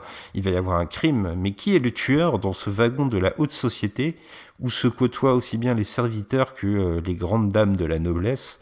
Hercule Poirot va devoir faire le mystère sur cette sombre affaire. Euh, alors, je ne suis pas forcément un grand client euh, d'Agatha Christie ou d'Hercule Poirot, mais je trouve que Le Crime de l'Orient Express est peut-être euh, son roman que j'aime le plus euh, parce qu'il porte un message que je ne peux pas exprimer malheureusement puisqu'il tient dans sa résolution, ouais. voilà, euh, mais qui est très pertinent et qui est très pertinent euh, dans le cadre de la rétrospective Sidney Lumet parce que euh, ça convoque le collectif face à l'individu. Et là, on se pose fatalement des questions lorsqu'on retrace un peu son parcours jusqu'ici. Euh, c'est pas innocent si dans le crime de l'Orient Express, il y a un clin d'œil très appuyé à 12 hommes en colère qui avait ouvert la filmographie. Euh, moi, c'est un film que j'aime, même si je le trouve un peu long, peut-être pour ma part. Ah, Il y a peut-être quelques ouais. protagonistes en trop. Euh, je ne sais pas. En fait, c'est le, le, rythme Agatha Christie peut-être qui ne me convient pas. Euh, mais c'est un bijou de réalisation. C'est véritablement un des films de Sidney Lumet où euh, le décor, les costumes sont les plus flamboyants. Euh, donc, écoute, je t'aime ma notation pour l'instant, mais c'est un film que j'aime apprécier, dire.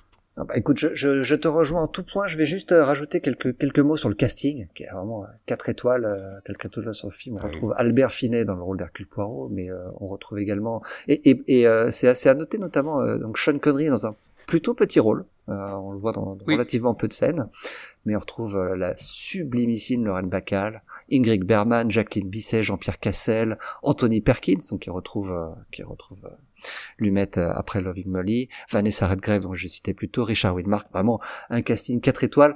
Et, euh, et, euh, et le, dans, dans, dans son livre, Sidney Lumet raconte que tout ce petit monde s'est entendu comme la roue en foire et tout s'est extrêmement bien passé.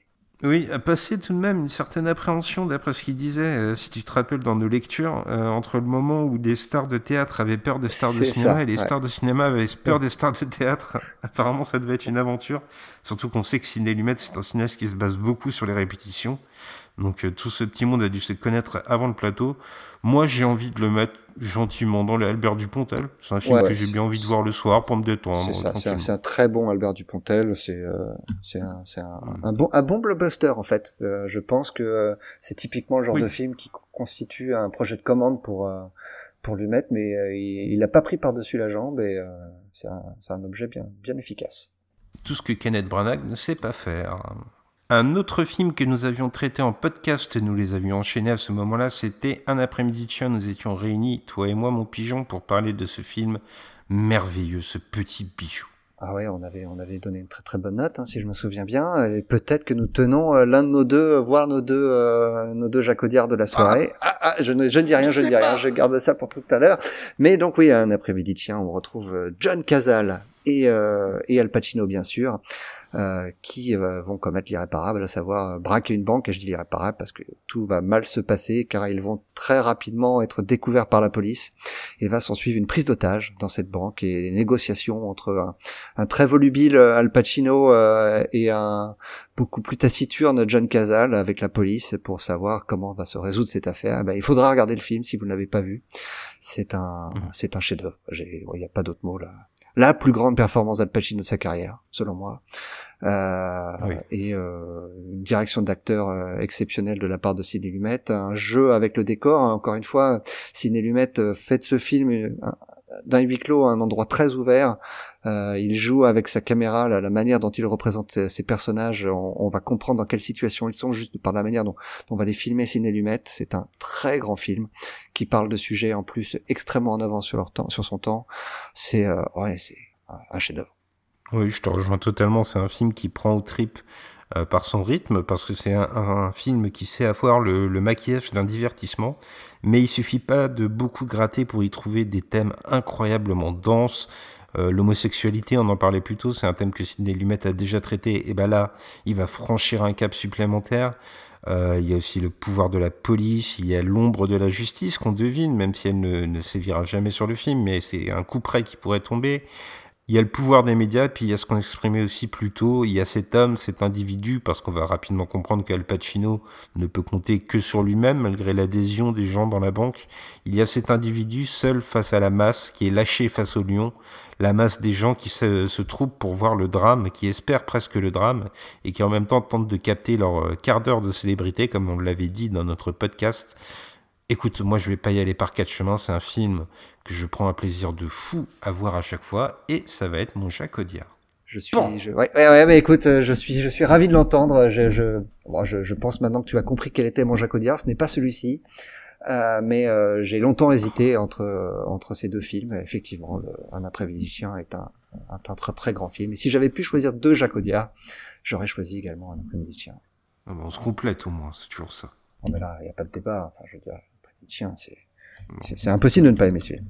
Et on enchaîne avec l'année suivante, 1976, et un autre film. Nous avons eu la chance de traiter en podcast, et c'était moi euh, qui était pour une fois, une fois n'est pas coutume à la, à la présentation, en compagnie de Sophie et Charlotte. Nous avons pu parler donc de Network.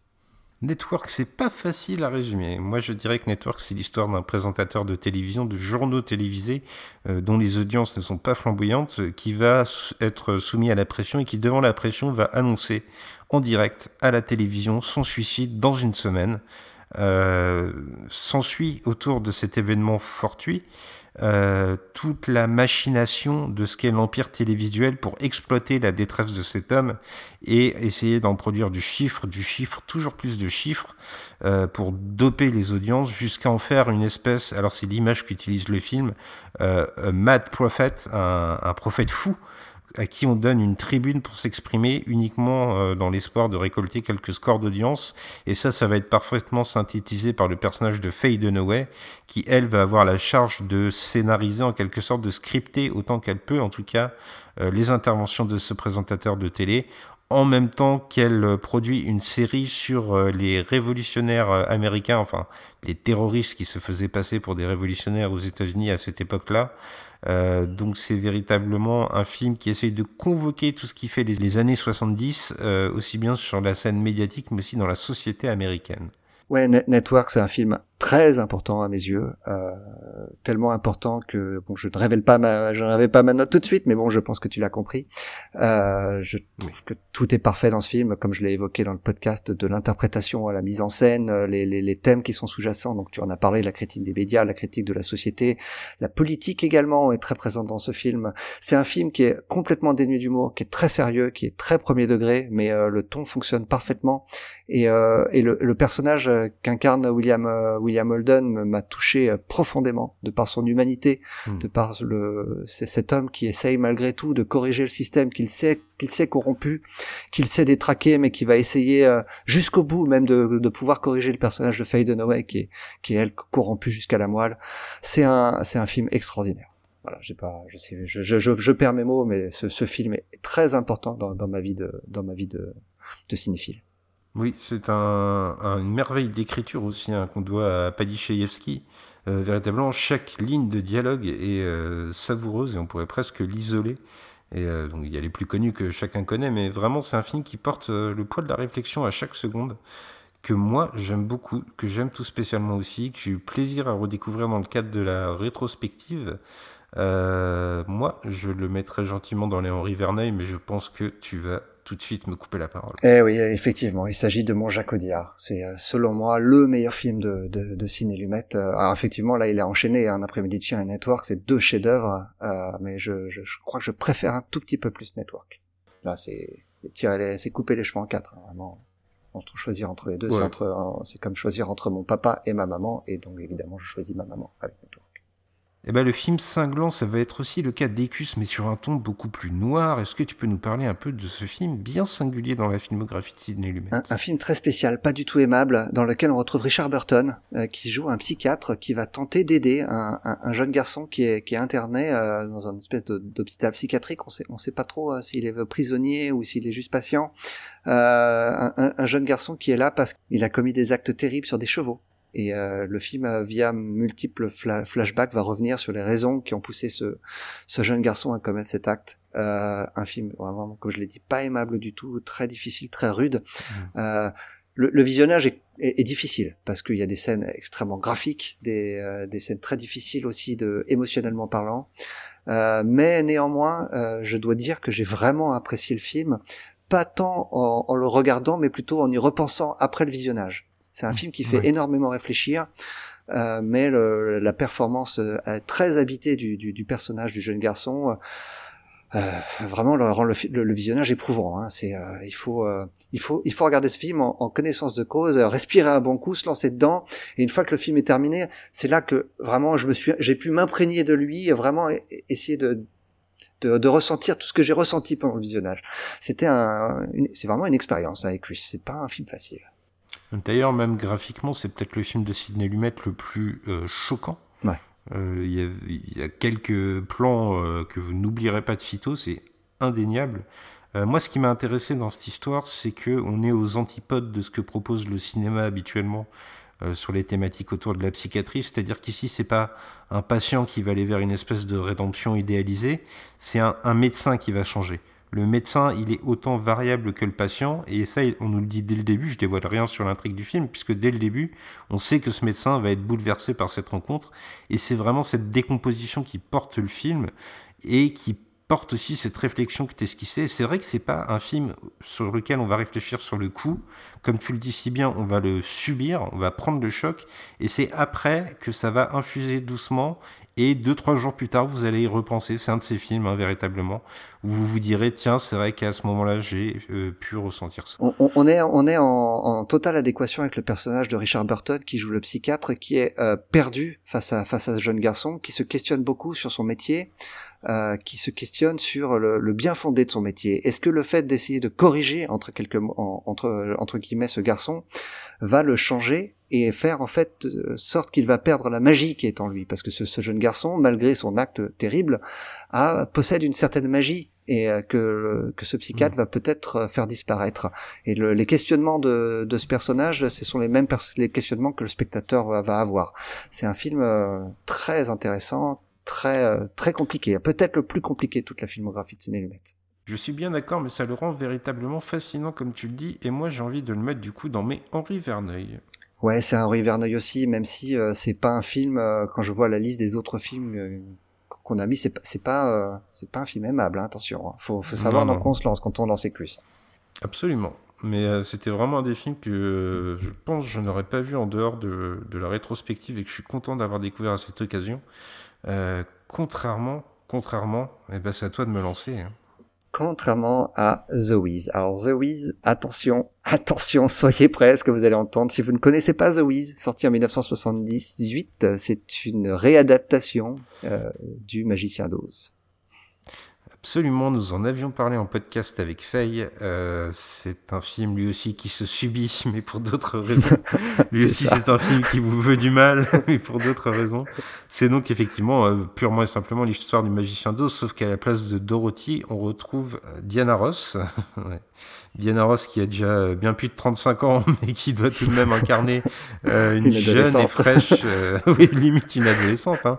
Elle est enseignante dans un euh, dans une école maternelle et un, un, soir une tempête va lui faire quitter les rues de New York, ou en tout cas la façade concrète des rues de New York pour la faire basculer dans le monde d'Oz, où elle va devoir, en compagnie de l'homme de paille que joue Michael Jackson, vous ne rêvez toujours pas, mais aussi de, l'homme de fer blanc et du lion, euh, trouver les valeurs qui sont celles du magicien d'Oz. Incarné par Richard Pryor. Richard Pryor, excellent, excellent. Oz, non, non, il est catastrophique. Il vient toucher son chèque et il n'en a rien à foutre, c'est Richard Pryor. c'est exactement ça.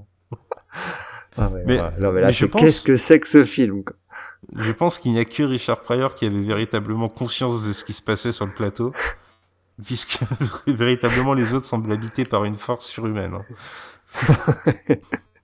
Alors même niveau musique, euh, on, a beau retrouver Quincy Jones aux orchestrations, euh, le livret d'une comédie musicale qui a fait un succès à Broadway, euh, ou off-Broadway, je crois même plutôt.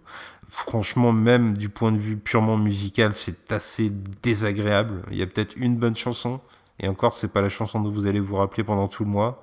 Euh, c'est un ratage. Euh, c'est un ciné lumette qui essaye d'être dans l'expression, dans l'étalage, euh, qui sied plutôt bien à ce que devrait être ce film, euh, sauf qu'il le fait avec des contraintes. Et en fait, moi j'ai eu plus l'impression de voir c'est les chorégraphies qu'on voit à Interville des fois euh, que véritablement mais, c'est exactement ça même les même les costumes hein. il y a des costumes qui sont mieux dans Interville hein. c'est incroyable moi, moi je la, la, la scène où le l'homme de paille donc joué par par Michael Jackson se fait attaquer par une poubelle mais j'avais j'avais de la peine pour eux hein. Oui, oui, ça doit être véritablement un tournage difficile et euh, ça va être un, un beat complet. Hein, véritablement, personne ne va, ne va aller voir ce film malgré l'étiquette Motown. Et moi, je suis très très auditeur de, des tubes de la Motown, mais, euh, ah, bon, mais là non. Non, là on ressent pas du tout leur âme. C'est pas la Motown qu'on aime, c'est la Motown commerciale là vraiment. Euh, donc, euh, non, véritablement, c'est un film que je ne sauve pas du tout. Euh, vous pouvez juste taper The Wiz, Glinda sur YouTube. Ah oui. et vous aurez un extrait de tu m'avais prévenu tu m'avais prévenu avant que je vois le film et j'ai pas été déçu quand même et voilà enfin vous voyez cette séquence et vous aurez vu tout le film ce film qui sera un bon gros Fabien Antoniente pour moi ah ouais ça c'est un des pires vraiment c'est pas le pire pour moi, moi je, parce que en fait c'est tellement raté que il y a des moments où j'ai rigolé euh, alors que euh, c'est pas affligeant comme peut l'être le Loving Molly où on s'ennuie du, du, début à la fin et c'est ça en devient énervant. Là en fait c'est tellement nul, tellement raté, c'est un vrai nanar en fait. ça devient sympathique. Mais bon c'est un Fabien Antonente quoi. C'est rigolo hein, que qu'à peine euh, qu'il enchaîne Network et, et un après-midi de chien, tout ça pour tomber sur sur The Wiz quoi. Quelques années après seulement, c'est incroyable, incroyable. Et c'est ainsi d'ailleurs que se terminent les années 70 pour Sidney Lumet, donc des années qui ont été fastes une fois de plus. Hein. Les années 60, on avait accumulé les chefs-d'œuvre, et là on a eu une deuxième partie de décennie 70, euh, même avant, avec Serpico et The Offense euh, d'ailleurs, euh, complètement incroyable. Ouais, ouais. On va on va enchaîner avec une avec une décennie en tout cas pas encore encore euh, encore marqué par quelques succès et quelques bons films, euh, mais euh, ça va être un petit peu le début de la fin hein, dans notre enthousiasme autour de Ciné Lumet. On a encore quelques quelques coups de cœur, mais de, de moins en moins malheureusement, et notamment avec avec le film suivant, Just Tell Me What You Want. Et là, c'est moi que j'en réalise que c'est à moi de résumer ça. donc moi, j'enchaîne. Alors, Just Tell Me What You Want, c'est ouais, c'est c'est pas une franche réussite. Alors, on, on retrouve on retrouve Ali McGraw et Alan King qui Ali Magro qui essaye de jouer euh, la maîtresse de, de, Alan King, un homme, un homme important du, du, du monde des médias, et, elle rêve d'une chose, c'est de, de, s'affranchir de, de, de, cet amour pour, pour Alan King pour réussir une carrière professionnelle parce qu'elle en a assez d'être juste la, la maîtresse de, de l'homme influent. Et elle va elle va arriver à ses fins en, en, tombant amoureuse ou en tout cas en faisant croire qu'elle tombe amoureuse d'un jeune dramaturge talentueux mais mais sans le sou. Le, le, film est gênant à tout point de vue euh, que ce soit le jeu euh, le surjeu de Alan King euh, le non jeu de Ali McGraw la morale qui est plus que discutable mais vraiment de, la part de la part de Sidney Lumet, c'est extrêmement étonnant. Un, un, réalisateur qui est euh, à l'avant-garde sur sur énormément de, de, de thématiques de société, euh, il tombe dans un piège extrêmement grossier avec ce avec ce film. Euh, je, je vous révélerai pas la fin si vous jamais vous avez le courage d'essayer de vous y lancer, mais assez incroyable vraiment cette résolution. Je, en fait, il y, a absolument rien à sauver dans ce film. C'est catastrophe de bout en bout. Euh, encore une fois, si Lumet c'est à la comédie et, et, échoue euh, lamentablement. Oui, je suis totalement d'accord avec toi. Alors soyons clairs. D'après moi, c'est le pire. Mais c'est vraiment ce que j'ai vécu de pire pendant cette euh, rétrospective. Euh, on aurait, il aurait fallu qu'on crée, qu'on crée une catégorie encore pire que le, que le Fabio Antoniente pour le, le film le pire, euh, selon, ah nous. On, on, peut le faire maintenant, donc si tu, si tu décides de, de, de, de le faire, euh, donc tu considères ah que c'est le pire de, de la carte cinématique. Moi, j'en ai un autre hein, qui va venir à l'esprit encore. Ah bah écoute, pour moi, c'est le pire parce que euh, ça, ça, ne pourrait être en fait qu'un film lourd et avec des gros sabots et, et véritablement qu'on a vu mille fois et qui a un humour déplorable en dessous de la ceinture presque mais non, ça n'est pas que ça, parce qu'il y a cette fin, moi aussi je vais me retenir de la révéler, mais qui est un véritable majeur levé à la moitié de la population mondiale, ce qui est quand même assez incroyable. C'est, mais je pense que on, on aurait dit à ma compagne qui regardait le film avec moi, retourne dans ta cuisine, ça aurait été pareil. C'est vraiment le message du film, quoi. Et ça me gêne au plus haut point. Et je ne, je ne sais pas pourquoi Ciné Lumet a accepté ce film, parce qu'il n'y montre strictement rien, euh, visuellement non plus. Euh, c'est moi qui avais fait l'article sur le site. Ben, je peux vous dire que c'est pas facile de parler d'un film où il y a autant de vide visuel. Euh, là, il n'a vraiment pas envie. Et comme tu dis, une fois de plus, l'humour semble ne pas lui coller. Donc, pour moi, c'est un Fabien Antoniente. Et si on peut faire pire, c'est pire. Ah ouais, ouais bah je, te, je te rejoins. C'est un Fabien On a créé cette, euh, cette catégorie en pensant à ce film-là, hein, très clairement. Eh bien, mon cher Spike, est-ce que tu entends le sourire dans ma voix? C'est normal, c'est normal, car je sais, je dois te lancer sur le résumé du, du prochain en 1981, le film le plus facile de la filmographie de Sidney à résumer. Prince of the City, le prince de New York. Euh, eh bien, j'ai envie de te dire, euh, bon courage. Oui, eh bien c'est l'histoire de Eddie Murphy qui est le prince d'un royaume Non, il y a un copyright sur cette vanne, hein, il y a un copyright, oui, attention. Un déterminant près c'était ça, mais non là c'est beaucoup plus compliqué et c'est Sophie qui vous en avait parlé par écrit sur le site. Alors je vais essayer de rester assez simple quand même pour nos auditeurs. C'est l'histoire euh, d'un agent de police qui travaille pour les stupes, enfin l'équivalent des stupes à New York, euh, qui va commencer un peu à l'instar de Serpico à s'ériger contre la corruption qui gangrène un peu euh, le milieu policier qui est le sien, euh, mais il va être animé par une vraie contradiction, c'est celle de faire ce qui est juste, de dénoncer là où il y a des délits commis par la police, mais en même temps de protéger ce qu'il considère comme être sa seule famille, c'est-à-dire sa brigade à lui, à laquelle il veut rester loyal. Et euh, ce personnage va être broyé presque littéralement entre les différentes instances politiques et judiciaires américaines qui tentent de lui intimer tour à tour l'ordre de parler ou de se taire, et souvent euh, qui l'entraînent vers des sacrifices de plus en plus grands. qui pourrait bien peser sur ses coéquipiers qu'il entend pourtant si chèrement protéger. Putain, je m'en sors bien. Ah, je trouve que tu t'en es vraiment bien sorti parce qu'il est pas, il est pas évident à résumer ce film-là. Hein. Oui. Et il est ni évident à résumer, ni évident à comprendre. Parce qu'il faut bien euh, admettre que Le Prince de New York, c'est un véritable labyrinthe. Et il faut, euh, au bout d'un moment, alors que le film est très long, c'est aussi un des plus longs de Sidney Lumet, euh, il faut admettre au bout d'un moment qu'on ne comprend plus rien, mais que c'est peut-être ce que Sidney Lumet a voulu nous faire ressentir. C'est-à-dire que cette espèce de chaos qu'on a au premier visionnage, ça pourrait être assez facilement celui du héros du film, Danny Cielo. Euh, toujours est-il que c'est pas forcément un visionnage qui est confortable, même si du coup le film se savoure en plusieurs fois assez bien. Vous allez toujours comprendre des nuances différentes euh, au fil des visionnages. J'ai l'impression que Ciné Lumet, il a vraiment voulu faire son labyrinthe absolu. que lui a conscience d'où il va, mais qu'il ne se soucie pas toujours de savoir si le spectateur va passer un bon voyage. c'est assez raccord avec le thème du film, mais ça peut être un peu perturbant au visionnage. Ouais, je, te rejoins complètement. Je me suis un petit peu perdu dans les méandres de ce film, qui est très, euh, voire trop complexe. En fait, le film aurait gagné à être simplifié euh, dans un souci euh, pour perdre un petit peu en réalisme, mais dans un souci de compréhension pour le spectateur, il aurait pu très facilement synthétiser plusieurs personnages en un seul mais euh, par souci de par souci de, réalisme, Ciné Lumet va euh, multiplier les personnages, multiplier les, euh, situations avec ces personnages autour de, de, de, ce flic qui va se qui va se perdre hein, au fur et à mesure et qui va lui-même lui-même hésiter, lui-même être complètement perdu comme nous face à ce système qui va le broyer. Et je, je, pense que c'est exactement ce qu'a voulu faire Lumet en, en, montrant bien que le système est si complexe et si si euh, pernicieux que euh, le, le, le policier n'a d'autre d'autre chance que de se perdre et de se euh, et de se noyer hein, quelque part face, face au système.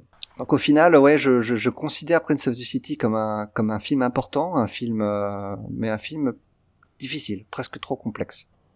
J'ai été j'ai été beaucoup moins enthousiaste que Sophie, euh, qui, qui, dont tu as, comme tu l'as dit, nous en a parlé sur le site et qui en a fait un de ses coups de cœur. J'ai été un petit peu déçu de, de, de par ce de par cette complexité. Ouais. Je trouve que je, je, je trouve que Scorsese euh, Scorsese s'en tire beaucoup mieux dans ce genre de film, euh, dans ce genre de film que qu'on pourrait on pourrait relier par exemple aux Affranchis. Oui. Oui, je suis assez d'accord. Il y a peut-être juste ce qui les, ce qui les sépare, euh, la volonté dans la photo de, de Ciné Lumet qui joue sur les, des teintes très bleues et sur leur absence, notamment à des moments clés.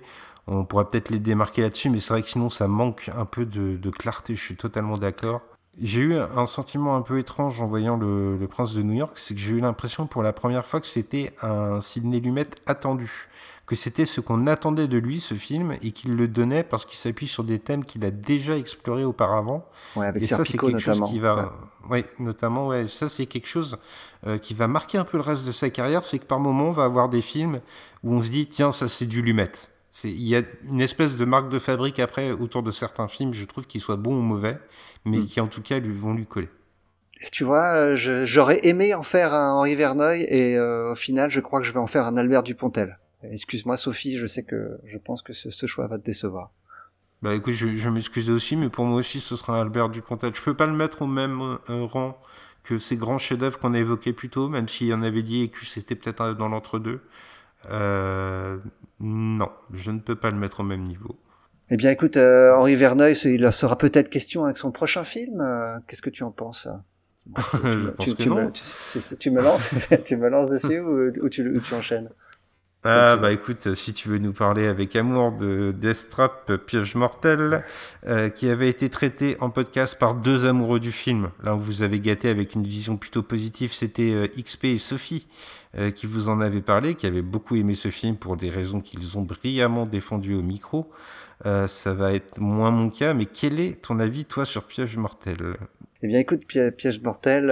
Ah disons-le tout net, je considère pas que ce soit un très grand film de Sidney Lumet, mais je considère que c'est sa comédie la plus réussie. Alors ce qui ne veut pas dire grand-chose parce qu'il a raté toutes les autres. Mais, euh, mais celle-ci a le mérite de plutôt fonctionner. Euh, c'est une histoire un petit peu abracadabrantesque de euh, d'amant d'amant dans le placard. Non, j'exagère un peu, mais on n'en est pas loin. Tout bon. On, suit l'histoire de, de, Michael Caine, qui est un dramaturge. Euh, plutôt raté, en tout cas qui a eu du succès mais qui, qui n'arrive plus à retrouver le succès et qui va tomber euh, par hasard sur un sur un jeune talent incarné par Christopher Reeve qui, qui sort de son rôle de Superman pour interpréter ce rôle de, dans, dans le film de Ciné Lumet. Et, et ce, le personnage de Michael Caine va vouloir s'approprier euh, l'œuvre de Christopher Reeve, ou en tout cas, c'est ce qu'on croit au début. Alors je vais pas aller plus loin dans mon résumé parce que le film regorge de rebondissements, euh, tous plus farfelus les uns que les autres. Certains fonctionnent, d'autres beaucoup moins. Le film tient surtout pour l'interprétation euh, qui et le et le choc qu'il y a entre les entre les deux acteurs, Michael Caine et Christopher Reeve. J'ai plutôt passé un bon moment en voyant le film, mais c'est typiquement le genre de film un petit peu à la manière du crime de l'Orient Express qui euh, qui s'oublie assez vite en fait, qui vaut pour la performance des acteurs, mais, dont on oublie l'intrigue assez facilement, en tout cas selon moi. Oui, puis c'est euh, deux films qui ont peut-être la particularité de, cacher euh, une une résolution à la fin de leur périple et qui, une fois qu'on connaît la résolution, euh, ça ne fonctionne peut-être pas aussi bien. Alors je sais que XP et Sophie ne sont pas du même avis, mais moi c'était la deuxième fois que j'étais confronté à ce film et euh, force est de constater que euh, une fois qu'on connaît les rebondissements, le film euh, perd grandement de sa saveur. En ce qui me concerne, une fois de plus, ça n'est qu'un avis. Euh, il y a dès lors des éléments qui euh, apparaissaient euh, presque saugrenus dans le film à la base, qui ne finissent plus que par horripiler. je prends l'exemple de Ilga Van Torp, ah cette voisine de palier, pour le moins haute en couleur, qui intervient à des moments clés du récit et qui est censée apporter une dose d'amour alors qu'elle apporte surtout une dose de surjeu. C'est un film où Lumet en fait quand même pas mal des, caisses. Ah ouais, carrément. Euh, ouais.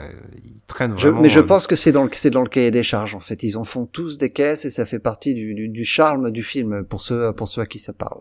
Voilà. Je c'est c'est pas notre cas très clairement, mais euh, je hmm. pense que XP et Sophie ont apprécié le film aussi pour ça. Oui. Je pense. Et puis, euh, bon, il y a au moins la performance des acteurs. C'est vrai que là, on retrouve le Lumet, fabuleux directeur d'acteurs, euh, la, réputation qui lui colle à la peau. Ça va pas être le cas de toutes les grandes stars avec qui il va travailler, mais là pour euh, Michael Caine et pour Christopher Reeves, c'est parfaitement accompli de ce point de vue-là. Et puis, euh, tout de même, moi je suis le pisse-roi de l'émission, mais c'est un film même complètement agréable, moi j'ai envie de dire. Et tu vois, je vais même te surprendre, même si je ne le porte pas très haut dans mon cœur, je le mets au-dessus de la moyenne. Tout de même, je lui donne un Albert Dupontel ah ouais, bah tu, ah bah tu vois, tu me surprends parce que moi je vais pas lui mettre un Albert Dupontel. Bon, bah alors c'est un Yvan Attal. Ah, pour moi c'est un Yvan Attal parce que ah ouais, bah, c'est Yvan Attal me paraît plus plus approprié. Alors je, je, le vois avec les autres films qui sont dans la catégorie Yvan Attal. C'est vrai que c'est un peu rude parce que euh, j'ai j'ai plus apprécié ce visionnage que j'ai pu apprécier par exemple le groupe ou M15, mais comme tu le dis, en fait, le, film au revisionnage, je le trouve vraiment rude à revoir. Et le film est tellement rempli de, de fusils de Tchekhov euh, que, hmm. comme tu l'as dit, on, ne voit plus que ça au deuxième visionnage, à tel point que ça devient horripilant. Et euh, donc j'ai envie de me souvenir de, de, de, de, ça quand je, quand je pense à Death Trap, et donc de le classer dans la catégorie Je demande à XP et à Sophie de, de m'excuser euh, s'ils le peuvent, mais voilà, je... Death Trap est un film que j'apprécie euh, sans plus, voilà. Comme Yvan Attal, quoi. Voilà, oui. Yvan Attal, on le rappelle, c'est la neutralité selon les réfracteurs. Ça ne sera ni jamais bien ni jamais mal. Ce sera toujours Yvan Attal. Eh bien, écoute, euh, il est temps de parler d'un bon film. Pour le coup, là, je pense que nous serons d'accord tous les deux. En ah fait, je, je, connais ton avis puisque j'ai eu le bonheur d'en parler avec toi au micro. Euh, C'est le, le, verdict euh, avec Paul Newman, sorti la même année que Death Trap en 1982. Absolument. Le, verdict, ça nous plonge une fois de plus pour euh, Sidney Lumet. On l'a dit qu'il y avait des thèmes récurrents dans son cinéma. Ça nous plonge euh, dans l'envers des tribunaux où cette fois, on ne va pas être attaché au jury comme on l'avait été dans 12 hommes en colère, mais on va être attaché à l'avocat de la défense, euh, incarné par Paul Newman, qui est un avocat en pleine perdition. En fait, il passe son temps à courir après les veuves euh, pour essayer de trouver des, procès faciles pour gagner sa vie. Et il va euh, se passionner pour une affaire euh, qu'il ne pensait pas autant le bouleverser, l'affaire d'une femme qui, à la suite d'une erreur d'anesthésie, a été plongée dans un coma et dans un état végétatif. Et il va prendre sa défense pour essayer d'obtenir des dommages et réparations face à l'hôpital qui ne veut pas reconnaître son erreur médicale un film véritablement pour aller au bout de soi-même, euh, au bout de ce qu'on a en tant qu'être humain, parce que c'est un film qui va venir convoquer des émotions très vives chez le spectateur, mais toujours avec énormément de justesse. Et ça, c'est permis par euh, un grand monsieur du cinéma, donc il y a Sidney Lumet derrière la caméra, mais il y a devant lui, euh, je trouve, une rencontre qui été faite pour s'opérer. C'est le charme de Paul Newman qui donne tout ce qu'il a dans ce rôle. Euh, on sait que sa vie personnelle et notamment le, la trajectoire de son fils a été tragiquement liée à l'alcool et là-dessus, Paul Newman n'hésite pourtant pas à mettre son personnage en danger et à faire usage d'alcool dans le film pour alimenter ce personnage. Donc, euh, c'est véritablement un film qui m'a retourné et c'est peut-être euh, les plus belles émotions dans une salle de tribunal que j'ai eu de la part de Ciné Lumet depuis 12 hommes en colère. C'est déjà ça. Ah ouais, je, je, te rejoins entièrement, euh, notamment sur ton appréciation du, de la performance de Paul Newman. Alors, les, les, les grandes performances d'acteurs dans le, dans le cinéma de Ciné Lumet, ça manque pas, hein, de Rod Steiger à Al Pacino, en passant par, par Sean Connery ou à, ou à William Holden, mais vraiment Paul Newman, c'est extraordinaire ce qu'il fait dans le verdict. Il est juste du début à la fin. C'est, euh, il, est, il m'a ému aux larmes. Euh, je suis, euh, je suis sorti de ce film vraiment euh, exténué avec avec lui, avec avec ce, ce procès qui est, qui est, extrêmement difficile pour ce pour ce personnage à bout de souffle, à bout de vie. Euh, c'est euh, un, un, un, de ses derniers très très très grands films. Vraiment, le verdict. C'est si vous n'avez pas eu la chance de le voir, erreur parce que c'est pas le c'est pas un, film dont on pense immédiatement quand on pense à Ciné Lumet et euh, je n'avais jamais vu avant cette rétrospective et je suis ravi de l'avoir vu maintenant d'avoir pu le découvrir et je sais que je le reverrai dans quelques années avec un, un immense plaisir. Oui moi aussi il rentre dans ma rotation régulière je dois dire donc je pense qu'on sera tous les deux d'accord pour un Henri Verneuil. C'est un Henri Verneuil évident et j'ai même euh, je l'ai même considéré dans, pour, dans, dans, ma liste pour le, pour les Jacodiards. Hein, je, dois, je, dois, je dois le reconnaître tellement ma surprise a été grande à la découverte de ce film. Ouais, c'est véritablement euh, voilà. Euh, là aussi c'est un film qui est pas facile, mais pourtant c'est un film qu'il faut voir. Euh, je trouve que là Lumet joue peut-être mieux la complexité que ce qu'il avait fait dans Le Prince de New York, comme on disait.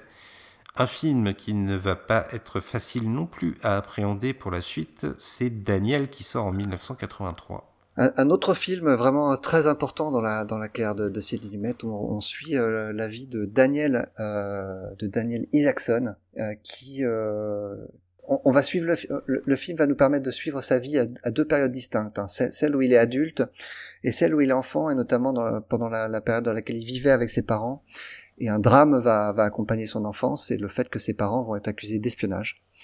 Euh, ils vont euh, jusqu'à même arriver, ils vont être euh, accusés d'espionnage et même être exécutés. Et le, le, film va suivre comment le, ce personnage de Daniel peut se construire euh, suite à cet événement et comment sa sœur également va, va elle ne pas réussir à se construire euh, et va même être détruite par ce qui s'est passé avec ses parents. C'est un film euh, très important, très intéressant sur, euh, pour plein plein de sujets, notamment sur le fait est-ce que le est-ce que le ce que sont ce que sont nos parents, est-ce ce qu'ils ont été euh, nous définit en tant que personne. Est-ce que ce qui est arrivé vraiment à, à ces Isaacson, donc c'est basé sur l'histoire vraie des, des Rosenberg, hein, qui ont vraiment été exécutés, les seuls les seuls citoyens américains exécutés pour espionnage lors de la de la guerre froide. Est-ce que c'est est-ce que ces personnages méritaient, euh, méritaient ce qui leur est arrivé C'est un film euh, bouleversant, euh, bouleversant, difficile, très beau en même temps. C'est un film dont on parle très peu quand on pense à la carrière de Sidney Lumet, euh, et mmh. pourtant c'est un film coup de poing, vraiment difficile, qui me fait penser hein, quelque part à Éclus, parce que c'est un film dont, vous allez vous souvenir longtemps hein, une fois qu'il sera terminé. Mais c'est pas un film aimable non plus. Hein. Il faut, il faut se lancer dedans en connaissance de cause. Ouais, c'est vraiment un film intense, comme tu l'as dit, aux thèmes de société qui sont importants. On l'avait dit aussi pendant le podcast, le, le McCarthyisme et la traque aux soi-disant sympathisants communistes, c'est quelque chose qui a profondément marqué Sidney Lumet. Et euh, l'histoire vraie dont il s'inspire pour Daniel, c'est forcément quelque chose qu'il a connu lui aussi, qui était un jeune adulte à New York dans ces années-là. Euh, donc on sent véritablement une, implication toute particulière dans Daniel.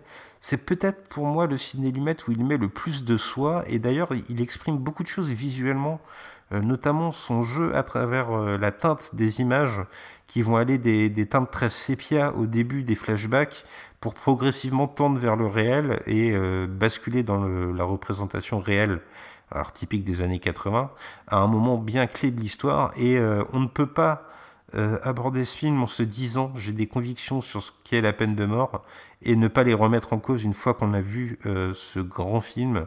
Euh, S'il y a bien une question juridique polémique aux États-Unis, c'est ça. Et c'est assez normal de voir un cinéaste comme Sidney Lumet qui s'est autant attaché à la justice, s'attacher autant à ce que doit être la peine capitale ou ce qu'elle ne devrait pas être dans une société idéale. Ça fait pour moi de Daniel un Henri Verneuil assez haut la main. Ouais, ouais, c'est un, c'est un très bon Henri Verneuil. Et encore une fois, hein, il faut vraiment insister sur le fait que le film traite avant tout hein, des, des, des, conséquences de, de cette exécution sur la vie de, de la descendance des, des condamnés. Hein. Oui. Et euh, c'est, euh, c'est très fort de ce point de vue. Et à ma connaissance, je, je j'ai pas d'autres films qui me viennent en tête qui parlent aussi frontalement de ce sujet-là. Euh, un film essentiel. On enchaîne avec un film beaucoup plus léger, euh, en tout cas sur le ton et sur, le, sur, les, sur les thématiques qu'il aborde, mais qui, qui reste pas moins intéressant. Euh, Garbo Talks, à la recherche de Garbo, sorti en 1984. Et oui, c'est moi qui avais eu la chance de vous en parler par écrit comme Daniel. Euh, Garbo Talks, c'est un film tout doux, tout mignon, euh, un film qui fait du bien. C'est l'histoire d'un jeune adulte, un adulte même puisqu'il est marié, mais qui reste très proche de sa mère, euh, sa mère qui a une fascination toute particulière pour l'actrice de cinéma Greta Garbo, dont elle a vu tous les films et dont elle connaît la vie par cœur. Malheureusement, cette maman, elle va être atteinte d'un mal incurable et ses jours sont comptés, et elle demande donc à son fils, comme euh, dernière volonté, comme ultime souhait, euh, de rencontrer son idole Greta Garbo, et donc ce fils va partir en quête de la star de cinéma dans les rues de New York, dans les coulisses un peu de ces stars. C'est là que je fais un certain parallèle avec un film qu'on a évoqué plus tôt, c'est Les Feux du théâtre. Euh, Mm. J'ai l'impression qu'il y a certaines symétries entre les deux films. C'est deux films qui démontrent que le théâtre ou le cinéma ne sont pas ce qu'on croit être ce monde idéal. Euh, la seule différence, c'est que euh, les feux du théâtre étaient assez euh, défaitistes dans son ton. Ici, on a vraiment un film d'amoureux du cinéma, d'amoureux des actrices notamment. C'est quelque chose que Sidney Lumet va nous montrer à l'écran. C'est deux points parce que la symétrie avec les feux du théâtre, il nous la montre dans une scène. C'est une scène dans un parc où le banc est entouré de neige. Et quand on voit les deux scènes mises côte à côte, elles semblent assez semblables. Et l'amour des acteurs, on va aussi le retrouver dans une autre scène où euh, Sidney Lumet s'amuse par exemple sur les couvertures des magazines à montrer plusieurs des acteurs avec qui il a, il a tourné. Il y a notamment bah, Paul Newman qu'on a évoqué, il y a Sean Connery aussi, il y a Henry Fonda, il y en a des multiples comme ça. Donc c'est véritablement un film malicieux avec des bons sentiments, mais des bons sentiments qui sont gentiment distillés. C'est un film qui fait du bien, un bon film doudou en quelque sorte. Ouais, c'est un film du dimanche après-midi et, et Sidney Lumet il joue avec la, la, la, fascination que New York éprouve encore dans les années 80 pour Greta Garbo. Et, je, j'insiste bien en disant New York parce que Greta Garbo elle, elle s'était retirée du, du, du, cinéma depuis très longtemps à cette époque-là, déjà presque 40 ans, euh, et elle vivait comme une récluse à New York et elle sortait incognito et tous les New-Yorkais le savaient et, et la laisser tranquille. Et toutes les scènes dans, dans lesquelles on voit Greta Garbo dans le film, on, la devine de loin, sont des, des scènes réelles euh, dans lesquelles parce que Greta Garbo adorait se balader de, sur les marchés, elle adorait aller dans les parcs et euh, Ciné Lumet joue avec ça euh, pour nous donner des instants euh, très fugaces mais très mignons, euh, euh, très très très poétique euh, autour de autour du autour de la star. C'est un c'est un hommage à Greta Garbo, c'est un c'est un petit film sympathique, euh, une, une, une bonne surprise en fait. Je m'attendais à voir un, un, un, petit film oubliable et en fait non, j'ai passé un très bon moment et je, je garde un excellent souvenir de ce film là. Oui, c'est un bon candidat au Albert Dupontel, au moyen plus. Ah ouais, c'est ça, c'est un très bon, euh, c'est bien, c'est bien mieux qu'un Yvan Attal, clairement. Oui, oui. Donc je, je vais Ouais. mettre un moyen plus à un Albert Dupontel. Oui, puisqu'on rappelle qu'Yvan Attal n'est pas bon et doux comme euh, Garbo Talks, il n'est pas non plus méchant et néfaste, il est juste neutre, il n'est rien. Ah, il, est, il, est, il, est, il est là ou il n'est pas là, il est, il est Yvan Attal. Enchaînons, si tu le veux bien, avec un film euh, qui ne va pas être facile à résumer. Ça sort en 1986, c'est Les coulisses du pouvoir. Ouais, un film beaucoup plus ambitieux dans lequel on retrouve Richard Gere qui joue un consultant en politique, un, un personnage vraiment euh, pas très pas très sympathique en tout cas euh, à, à, mes yeux, euh, qui va et qui, qui aide un petit peu tout le monde, tout n'importe quel politicien qui passe devant lui qui a un petit peu d'argent euh, est le bienvenu et il va l'aider. Et on va assister à, à la désillusion de ce personnage autour de la d'un problème de corruption d'un des seuls politiciens qu'il admire et euh, qui va l'entraîner à travailler pour un, un des pires salopards euh, qui, qui, puisse qui puisse exister. C'est un film qui était parfait sur le papier pour Sidney Lumet et Sidney Lumet va se prendre les pieds dans le tapis avec cette histoire euh, complètement alambiquée, vraiment euh, abracadabrantesque, comme dirait, comme dirait Jacques Chirac. Euh, j'ai, en fait, je, je, le trouve raté à tout point de vue. J'ai aucune empathie pour le personnage de Richard Gere. Je ne crois jamais à l'histoire qui m'est proposée et je trouve le jeu des personnages complètement à côté de la plaque. C'est un, c'est un cinélumètre raté sur sur un sujet qui avait tout potentiel pour faire un grand film. Je vais être un peu plus nuancé que toi. Moi, c'est un film que j'ai plutôt apprécié, je veux dire.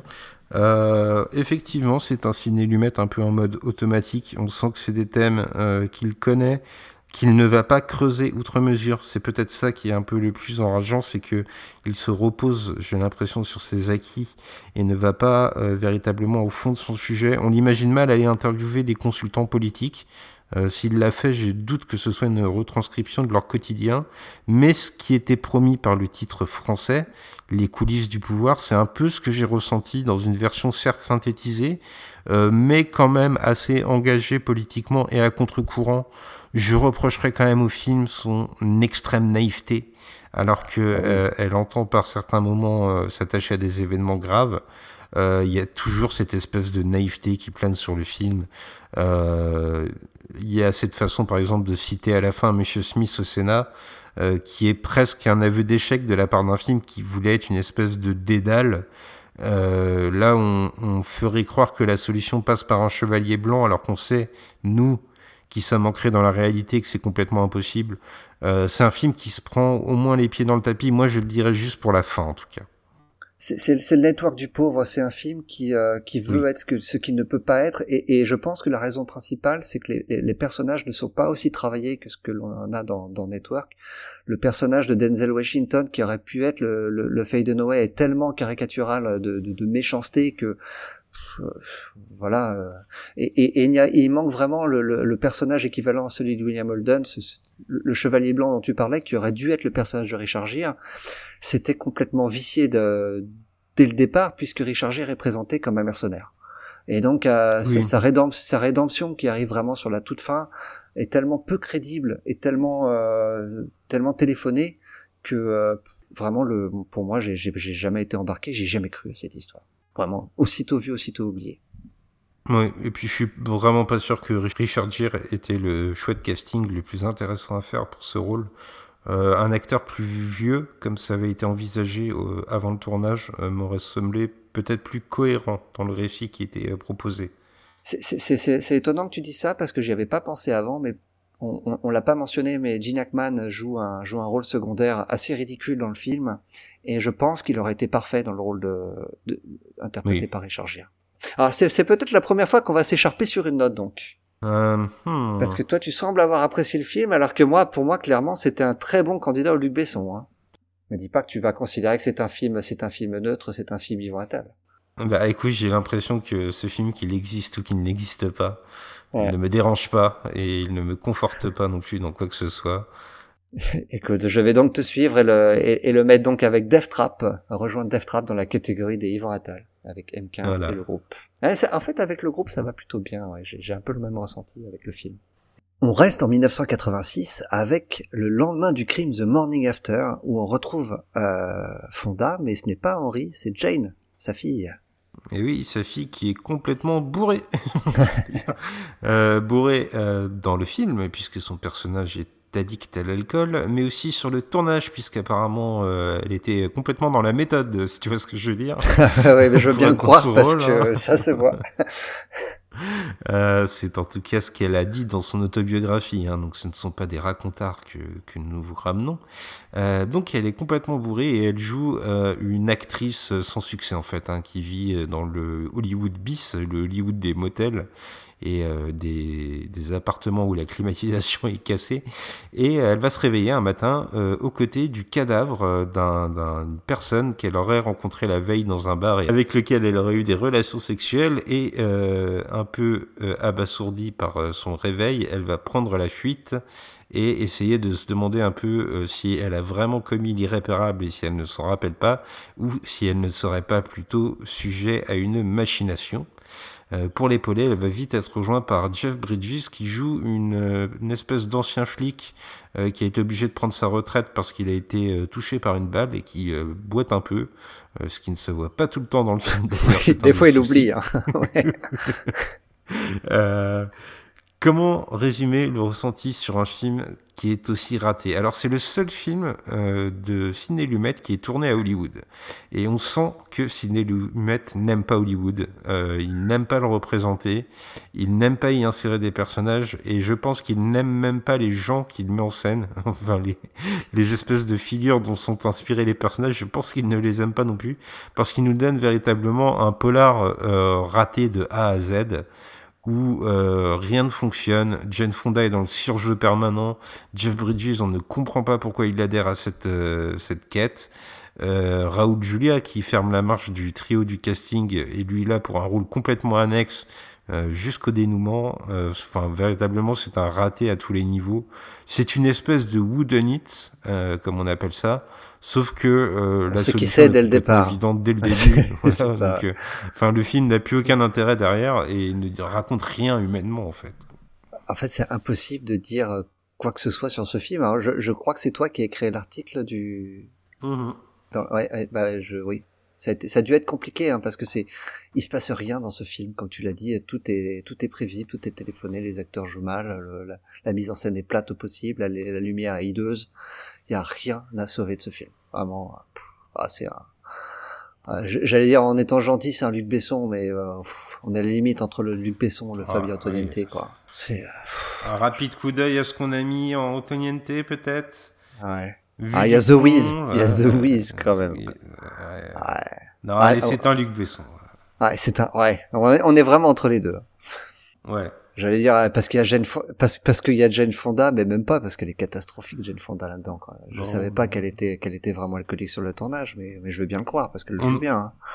Mais c'est un peu Vrai gênant. pigeon, hein. on ne peut pas mettre, on ne peut pas mettre un, un Fabien Antoniente, un film qui est un préquel de Big Lebowski. C'est pas faux. Ouais, c'est vrai que c'est vrai qu'on peut, on avis- peut, on le prendre de cette manière-là. C'est vrai que Jeff Bridges a fait, fait son proto euh, proto Lebowski. euh. Je pense que les frères Cohen ont dû le voir ce film-là. C'est peut-être les seuls qui l'ont vu à l'époque. Ils se sont dit ah on tient notre dude. Alors, de Luc Besson et Fabien Antoniente, il ne va pas être question, je pense, avec euh, À bout de course, dont euh, toi nous avais réservé un article sur le site. Ah ouais, ouais, je m'en sors pas trop mal là, dans notre petit ping-pong de, résumé. À bout de course, c'est un, c'est plutôt un bon film de, de la part de, de Sidney. Et, et toi, n'était très enthousiasme, très enthousiaste, pardon. Euh, c'est euh, Running on Empty, c'est l'histoire de euh, du personnage interprété par River Phoenix, qui est un qui est un adolescent et qui a la particularité de vivre avec des parents qui sont qui sont en cavale parce qu'ils ont euh, ils ont fait exploser une bombe dans leur jeunesse euh, qui a aveuglé un concierge qui n'aurait pas dû être là. Et donc pour échapper à la, à la prison c'est ce, ce couple ce couple de terroristes euh, de terroristes de gauche euh, militants euh, est, est, est en cavale et, de- et depuis depuis ce depuis des années ils ont eu euh, ils ont eu des enfants et ces enfants vivent en cavale avec leurs parents et doivent subir en, en quelque sorte le choix de vie de leurs parents. Et le film revient sur sur ce- donc sur cet adolescent qui va découvrir l'amour, qui se découvre aussi une passion pour le piano et qui on découvre avec lui à quel point il est talentueux. Euh, et il va vouloir euh, faire, faire de cette passion, faire de cet amour pour le pour cet instrument euh, sa vie. Mais euh, les, les circonstances vont rendre ce, cette, euh, ce souhait difficile. Et euh, en- j'ai envie de comparer ce film avec Daniel, où euh, Ouais. on suit les, les, les conséquences des choix des parents sur la vie des enfants. Et euh, c'est un, un film beaucoup plus lumineux, beaucoup plus beau, beaucoup plus optimiste que pouvait l'être Daniel, qui était très sombre. Euh, on Empty, euh, lui, euh, brille de générosité. C'est un très joli film. C'est pas un film très euh, très important qui laissera une grande marque dans la filmographie de Ciné Lumet à mes yeux, mais néanmoins, j'ai- passé un très bon moment et, et, cette cette conclusion aussi très belle, c'est ce choix ce choix de la vie, de la vie qui doit continuer, m'a vraiment plu. Je, je très très embarqué par ce film. Et oui, à bout de course, moi je trouve qu'il a euh, la sincérité de quelque chose qu'on n'avait peut-être pas vu jusqu'à présent dans le cinéma de Sidney Lumet, c'est des personnages euh, enfants. Alors on les avait un peu subis dans euh, Les Yeux de Satan, tu me diras, effectivement, ils étaient omniprésents, mais beaucoup moins incarnés, c'était l'esprit de meute qu'on montrait. Là, c'est presque, peut-être pas la première fois, mais une des premières fois où Sidney Lumet est aussi proche de ce qu'est un enfant, parce que le héros du film, il est sur le point de devenir adulte, mais en même temps, il ne l'est pas du tout. Et on le voit bien parfois dans la prise de risque qui va être la sienne. Euh, mais comme tu le dis, c'est un cri pour vivre. C'est quelqu'un qui a envie d'exister et qui n'a pas envie d'être esclave des choix de ses parents, comme l'était Daniel dans le film Daniel. Euh, il y a véritablement une vraie symétrie, je trouve, entre les deux, et ces deux films qui se complètent. Euh, je trouve qu'on ne peut presque pas voir l'un sans l'autre, et c'est ce qu'a mis en avant, je pense, notre rétrospective concernant ces deux films. Moi, c'est un film que je porte assez cher dans mon cœur aussi. Je vais pas aller jusqu'à en faire un, un Henri Verneuil, par contre, euh, je lui donne très volontiers un petit Albert Dupontel euh, avec beaucoup, beaucoup d'affection. Je suis d'accord, c'est un très joli Albert Dupontel. Euh, ouais. Et la performance de River Phoenix emporte le film. et le couple qu'il forme avec la, la, jeune fille qui est, dont il tombe amoureux est vraiment, est vraiment très touchant. Un, joli Albert Dupontel, si vous voulez passer un bon moment en famille, je pense que le Un bout de course est un, est un très bon choix. C'est pas, pas si souvent dans la, dans la filmographie de, de Sidney Lumet. Alors, on enchaîne euh, toujours sur la même thématique de la filiation, des problèmes qu'il y a à subir les choix de ses parents, avec un film euh, sur un ton euh, assez léger, Family Business. Alors, Gray, si je te disais que Dustin Hoffman est le fils de Sean Connery, que me dirais-tu? Que ce n'est pas possible qu'ils ont 7 ans d'écart. Ne te moque pas de moi, voyons.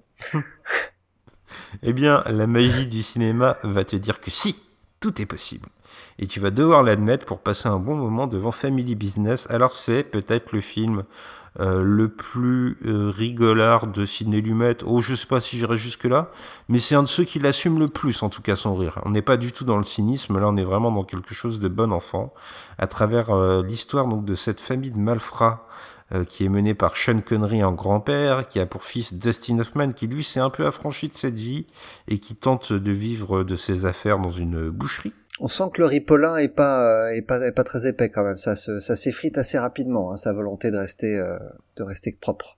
Absolument, ça va s'effriter d'autant plus lorsque son fils, euh, joué par Matthew Broderick, va proposer un plan à ses deux aïeux un plan d'apparence euh, simple, d'apparence rapide à exécuter, mais qui va être la source de nombreux problèmes. Et c'est peut-être là que le film va gagner sa dimension la plus intéressante parce que faut bien reconnaître qu'une fois de plus, la comédie, ça n'est pas forcément le truc de Sidney Lumet et que ces espèces de gags en pagaille ne sont pas toujours bienvenus sont même parfois un peu lourds, mais lorsque le film trouve une espèce de gravité sociale autour de euh, la réputation qu'on colle à Sean Connery, cette mauvaise réputation euh, de parfait coupable, où, finalement on finit par se dire qu'on ne peut rien faire pour aller contre son image qu'on a envers la, société, la société, donc autant être un malfrat jusqu'au bout si on nous considère comme tel.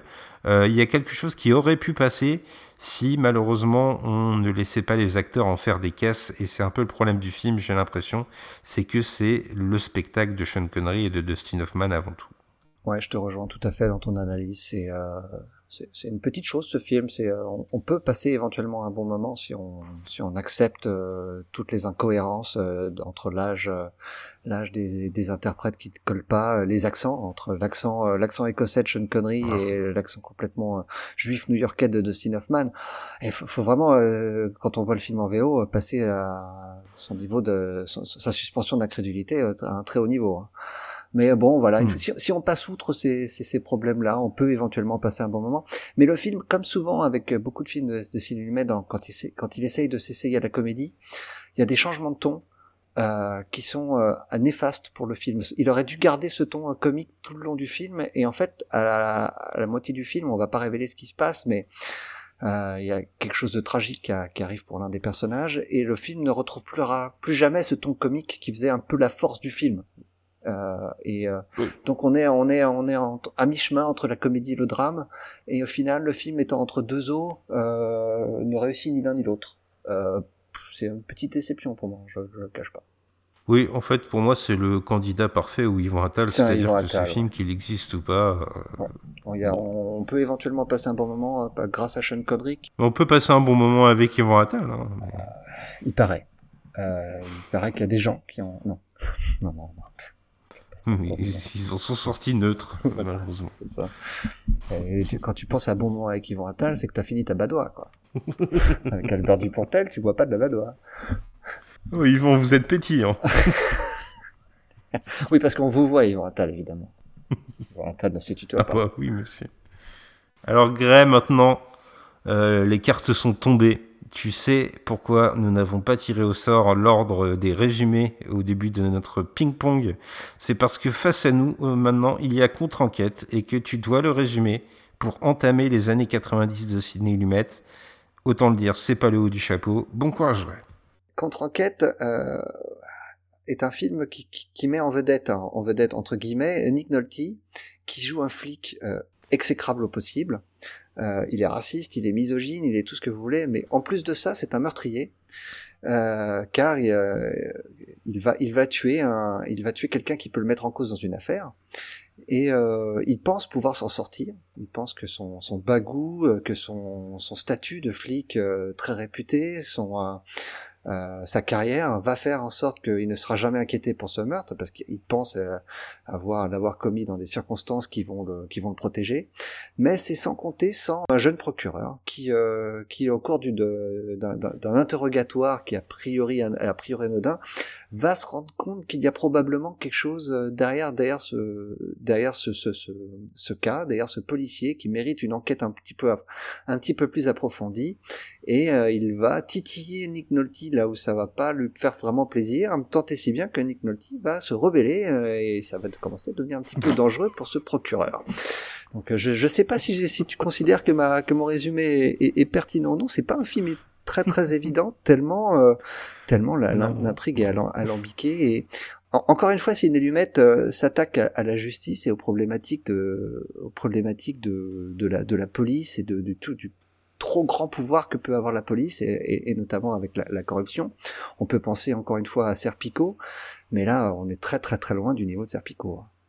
Oui, ce qui est étonnant en plus, c'est de voir que pour une fois, Sidney Lumet, euh, comme nous le disait Faye dans son article qu'elle a consacré au film, euh, il a son nom au scénario, euh, ce qui est vraiment quelque chose d'inédit jusqu'à présent dans sa filmographie. Et pourtant, c'est le scénario qui va poser la plupart des problèmes. Cette histoire, euh, là je reviens à ce que je disais un peu plus tôt, une fois de plus, là on a l'impression que Sidney Lumet fait un film euh, parce qu'il est dans une espèce d'impasse créative et qui finalement il finit par recracher quelque chose qu'on attend de lui, quelque chose autour de la corruption euh, policière, mais qui ne prendra jamais. Euh, cette histoire, en fait, de par l'écriture, je pense que c'est ça qui, moi, m'a froissé le plus vite. Ce sont euh, la qualité de dialogue euh, véritablement déplorable. C'est écrit, mais euh, n'importe comment, je ne sais même pas comment le qualifier. Euh, du coup, on ne s'attache pas au personnage, on ne s'attache pas aux enjeux, et je pense qu'en à peu près 10 minutes, j'en avais marre du film, mais à un point presque physique. J'étais fatigué physiquement de subir ces dialogues qui sont ciselés n'importe comment. Quoi. Ouais, ouais, c'est euh, c'est un, un, film qui était euh, ni, ni, ni, qui est ni fait ni à refaire euh, et le tentait si bien que lors de ses diffusions à la télévision, Sidney Lumet a exigé que son nom soit retiré du générique parce que la télévision a voulu retoucher certaines séquences, notamment les séquences un petit peu problématiques dans lesquelles le personnage de Nick Nolte utilise des termes ou en couleur, on va dire. euh, et mm. ça n'a pas plu à Sidney Lumet qui lui a voulu garder son final cut jusqu'au bout. Et euh, donc le film euh, désormais euh, passe à la télévision avec le, le, nom de Alan Smithy et non plus de Sidney Lumet en tant que réalisateur. Ce qui est assez étonnant d'ailleurs, c'est de voir que le film parle de l'homosexualité et que c'est quelque chose, une cause pour laquelle s'était battu Sidney Lumet euh, auparavant, comme on l'a dit plus tôt. Et là, c'est traité n'importe comment. C'est un prétexte dans le film. Et c'est même, euh, et ça, ça m'a beaucoup choqué, euh, l'homosexualité est même presque un signe de déviance ouais. dans la trajectoire de Nick Nolte. Ouais. Et euh, c'est problématique. On est euh, en 90, mais ça n'excuse pas tout. Euh, je pense que là, il y a une faute de goût assez certaine. Mais toute la manière de caricaturer les minorités dans le film est problématique, euh, indéniablement. On peut signaler aussi que le Ciné s'attaque, alors ça a été le cas déjà dans, dans quelques films auparavant, mais peut-être c'est un petit peu plus exacerbé dans celui-ci, s'attaque à des scènes d'action... Euh, voilà, on pense notamment à une grande scène d'explosion euh, et euh, je, je, pense qu'on déjà dix ans avant la télévision on voyait mieux. Donc euh, au cinéma en 1990 mmh. c'est un peu triste hein, de voir. C'est pas le point fort de Ciné Lumet très clairement. Hein. C'est un cinéaste du huis clos, de, ouais. du dialogue et et les dialogues et les scènes d'action sont ratés dans QNR. Pour moi c'est un candidat idéal hein, au Fabien Antoniente Howard. Oui, oh, clairement. Et je ne supporterai pas qu'il soit ailleurs. Eh bien écoute, c'est là qu'il finira. Et de Fabien Antoniente, il en sera peut-être question avec son film suivant qui sortira deux ans plus tard, en 1992. Euh, Ciné Lumet commence, à faire son âge un petit peu hein, en 1992, donc il a déjà, il approche les 70 ans. Euh, Stranger Among Us avec Mélanie Griffiths. Oui, qui incarne Emily, une inspectrice de la police de New York, puisque Ciné Lumet retourne sur les terres qui sont les siennes, New York, euh, pour nous faire euh, vivre cette enquête sur un meurtre dans la communauté juive très pratiquante euh, de New York, donc. Donc double racine pour Ciné Lumet, New York d'un côté, le judaïsme d'une autre. Je, je, je, dirais même un petit peu plus loin, c'est une frange vraiment extrémiste du judaïsme, la, la Kabbale. Oui, la cabale, euh, qui était déjà mise en, en scène dans euh, le D-Book, le, le, téléfilm dont on a parlé un peu plus tôt. C'est la, la, même euh, branche du judaïsme. Et donc elle va enquêter sur ce meurtre, mais en même temps qu'elle enquête sur ce meurtre qui n'est clairement pas le sujet qui passionne ah ouais, non, clairement pas. Il faut le dire ouvertement. Euh, toute l'enquête policière, il n'en a rien à foutre, ça semble évident. Et en fait, on va beaucoup plus s'attacher euh, au parcours initiatique de Mélanie Griffith qui découvre euh, les us et coutumes de ces juifs très pratiquants de New York. Euh, le problème du film, si tu me permets d'ouvrir le bal, parce que les problèmes, il n'y en a pas qu'un, c'est cette vision de la religion euh, qui est représenté euh, d'une part, et ça, ça me gêne toujours un petit peu, moi qui n'ai pas de religion attitrée, euh, qui est montré un peu comme une forme de, sagesse absolue, de chemin de vérité. Mélanie Griffith, elle succombe à la religion d'une manière très presque sensuelle. C'est assez étrange à dire, mais le film fait des analogies entre la religion et le sexe. Mais c'est presque une relation passionnelle, voilà, amoureuse, on va dire. Et euh, dans le même temps, ça nous montre des choses sur la tradition, les traditions juives que personnellement je connaissais déjà en fait. Et à partir de là, j'ai eu l'impression de voir un film qui était un didacticiel de ce qu'est euh, la cabale pour les nuls, les, ouais. les juifs les plus pratiquants. Ouais, voilà, la cabale, qui ne m'a rien enseigné. Euh, je pense que quelqu'un euh, qui n'est pas au courant de ce que sont ces traditions, d'où elles viennent et de ce qu'elles ont d'intéressant et euh, le message positif qu'elles peuvent porter parfois, ça peut être un film enrichissant. Maintenant, pour quelqu'un qui est un peu éclairé sur le sujet, euh, on n'apprend rien, on a une intrigue dont on se fout, on a une actrice en roue libre totale, oui. on a un mauvais film. Ah ouais, ouais, mais c'est euh, encore une fois, je vais revenir sur la, la suspension d'incrédulité. Tu l'as dit, le, le judaïsme c'est extrêmement important à, à, New York et notamment à Manhattan. Et le fait qu'une policière euh, de, de, ce quartier de New York ne sache absolument rien, mais alors, mais quand je dis absolument rien, c'est rien du tout de la religion juive, c'est mm. impossible à croire. Et euh, donc toutes les scènes auxquelles on assiste, dans lesquelles Mélanie Griffiths découvre tout avec des grands yeux et un sourire béat, on a envie de lui mettre une claque. Mais t'habitais où avant? C'est euh, c'est gênant. Et, et euh, le, le, fait c'est très juste ce que tu dis sur le le côté très sensuel de la religion très euh, émerveilleux émerveillant. Euh, la manière dont le dont dans Cinélimètre filme tous les dialogues euh, qui sont liés autour de la religion sont parlants de ce point de vue car la lumière est très euh, très embellie à chaque fois que c'est le cas. Euh, les, mm. je, je, il y a plusieurs séquences dans lesquelles j'avais l'impression que les personnages brillaient euh, c'est une volonté claire de la, de la part de Sidney Lumet d'embellir ses personnages, d'embellir ses situations pour faire quelque chose de, de merveilleux qui est en, total désaccord avec la, le crime sur, le, sur lequel est censé enquêter. Euh, en plus, c'est un crime complètement idiot. Euh, jamais un, un, un, un, policier ne deviendra infiltré pour, pour résoudre une enquête aussi simple. Non, on a un peu l'impression qu'il suffisait d'interroger deux personnes et on avait résolu l'affaire.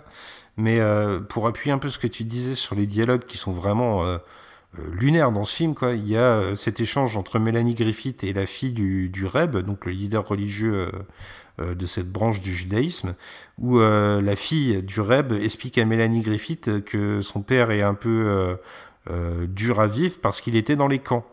Et Mélanie Griffith veut lui répondre Les camps? Quel camp euh, franchement, on est en train de parler de la communauté juive, on évoque les camps, évidemment qu'on pense aux camps de concentration tout de suite. Enfin, quelle pouvait être l'autre réponse On n'ose même pas y penser, mais tout le film est comme ça en fait. Et c'est très gênant cette espèce de, euh, je pense, on pourrait dire presque de surexplication. Quoi. Ouais, tout à fait. Non, non, je, je, le, dire que je n'ai pas apprécié mon visionnage est un, est un euphémisme. C'est un, un tout, tout, tout petit film. On remercie Fait tout de même d'avoir écrit un article. Elle a, elle a plutôt défendu le film. Euh, je crois que elle a, fait, il a, vu des qualités que nous, n'avons pas vues, mais on, on, vous invite à aller lire son article pour voir, voir un avis un petit peu plus positif autour de ce film. Eh oui, c'est ça. Effectivement, les réfracteurs, c'est euh, une entité multiple. Donc vous avez un avis positif qui est sûrement euh, plus fouillé que le nôtre, en plus que Répigeon. Mais où est-ce qu'on va ranger ce film tout de même? Eh ben écoute, j'ai pas envie d'en faire un Fabien Antoniente parce que j'ai trouvé raté à tout point de vue, mais j'ai envie de, la même dans la, de le mettre dans la même catégorie que le, le The Morning After avec euh, avec Jane Fonda, donc j'ai envie d'en faire un Luc Besson. Qu'est-ce que tu en penses? Euh, Je vais céder pour un Luc Besson, mais j'étais très proche du Fabien Antoniente, je dois dire. Euh, mais c'est vrai qu'on a mis le lendemain du crime dans la même catégorie. Il y a quelque chose, oui. Allez. Mais euh, enfin. Ils sont pas loin. Hein. Ne, ne, com ne, commencez pas Cindy Lumet par les années 90. Quoi. Oh la vache. Presque. Attends, je, je Presque si déplorable que Just Tell Me What You Want. Il y en a un autre, Gré-Pigeon. Il y a L'avocat du diable sorti en 1980. Alors je vais commencer par remercier Sophie euh, d'avoir euh, d'avoir écrit un article sur sur Guilty as Sin, donc l'avocat du diable, dans lequel on retrouve Rebecca de Mornay Merci, Sophie. Et, et, et, Don Johnson. dans cette histoire, Rebecca de Mornay joue une avocate euh, sans foi ni loi, sans peur et sans reproche, et surtout une avocate de talent. Euh, qui euh, qui va qui va être embauchée par un Don Johnson qui est accusé du meurtre de sa femme et euh, Rebecca de Mornay va à la fois tomber sous les charmes du, très beau Don Johnson, mais également se poser la question, mais, qu'en est-il vraiment de cet homme? Est-il coupable? Est-il innocent? Euh, Est-ce que je dois défendre un homme en qui j'ai peur? Euh, Est-ce que je dois tomber amoureuse de cet homme qui m'attire?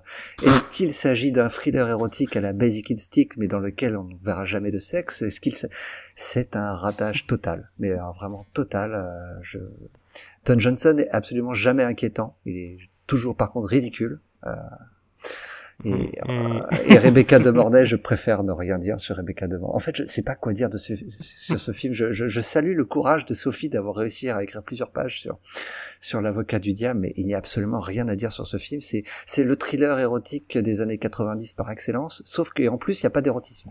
Donc c'est vraiment il y a rien à sauver quoi il faut quand même euh, qu'on vous dévoile un peu les coulisses des réfracteurs pour une fois. Hein. D'habitude, on met le cinéma en avant, mais euh, ce film était prévu euh, en podcast, donc moi avec Sophie.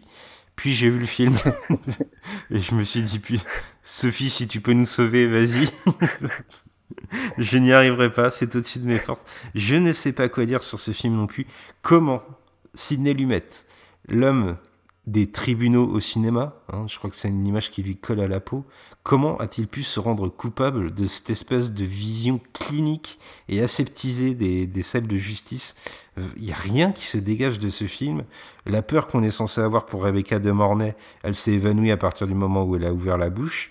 Euh, la peur qu'on a envers Don Johnson, tu l'as dit, elle est annihilée par sa manière d'exagérer la moindre de ses tirades. Euh, la résolution de la pseudo-énigme qui sert de moteur au film, c'est euh, la version brouillon du crime de l'Orient Express où on revoit des éléments comme ça pendant des instants fugaces. Véritablement, il n'y a rien à sauver de ce film, sauf, sauf peut-être une chose que Sidney Lumet n'avait pas fait jusqu'à présent, c'est filmer une prise de catch. Et quelle prise de catch? Elle est véritablement somptueuse à la fin du film. Il y a une espèce de jetée depuis le troisième balcon magnifique euh, avec des vrais cascadeurs en plus, et je tiens à saluer leur dévouement pour un film aussi minable.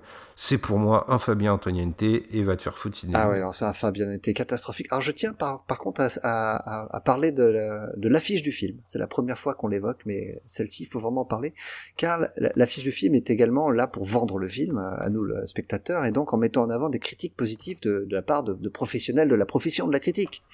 Et alors je tiens, et, et, ils ont réussi à citer deux, deux critiques positives, alors ils en ont trouvé deux.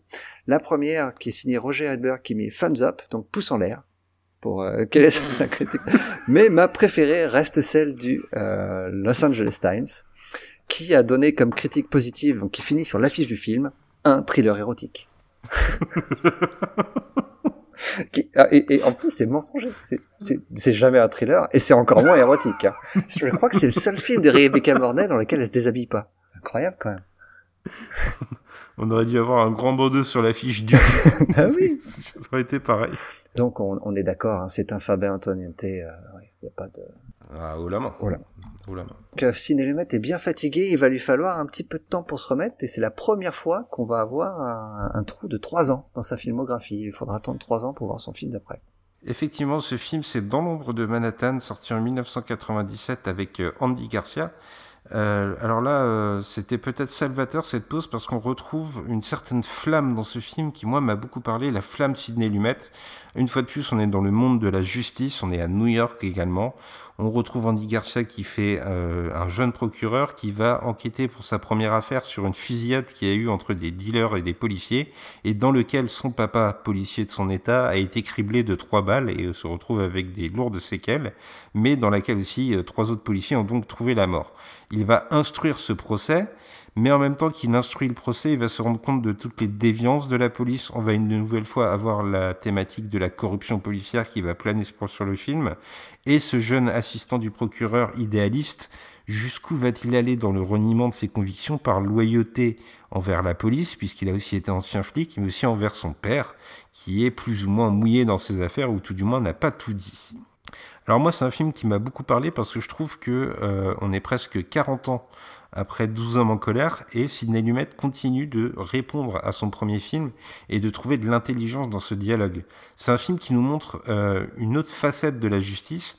On était juré dans 12 hommes en colère, là on est procureur et le questionnement euh, qui est le nôtre est tout aussi légitime que quand on était juré, c'est-à-dire jusqu'où on est prêt à aller dans le reniement de ses valeurs pour que les personnes néfastes pour la société soient incarcérées Et est-ce qu'on peut fermer les yeux sur certains agissements au nom du bien commun? Et eh bien tout ça, Sidney Lumet, il va réussir à le développer, à prendre de l'ampleur autour de ce thème, à, euh, malgré peut-être un Andy Garcia qui n'est pas parfait, à réussir à lui faire reposer certaines charges sur ses épaules. C'est un personnage qui est vraiment écartelé pendant le film.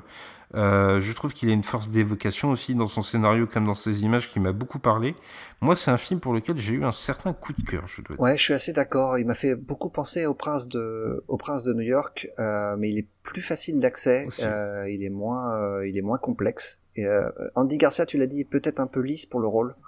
Un acteur avec un petit peu plus de, de vécu, un peu ou un jeu un peut-être un peu un peu plus subtil aurait m'aurait convenu plus, mais mais je, je trouve que c'est la grande réussite de cinéma des années 90, ce, ce Night Falls on Manhattan.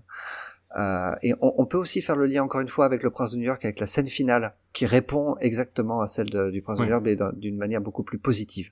Euh, Ciné Lumet veut croire en la en, en une société euh, pas non corruptive, mais, mais qui peut euh, mais qui peut progresser.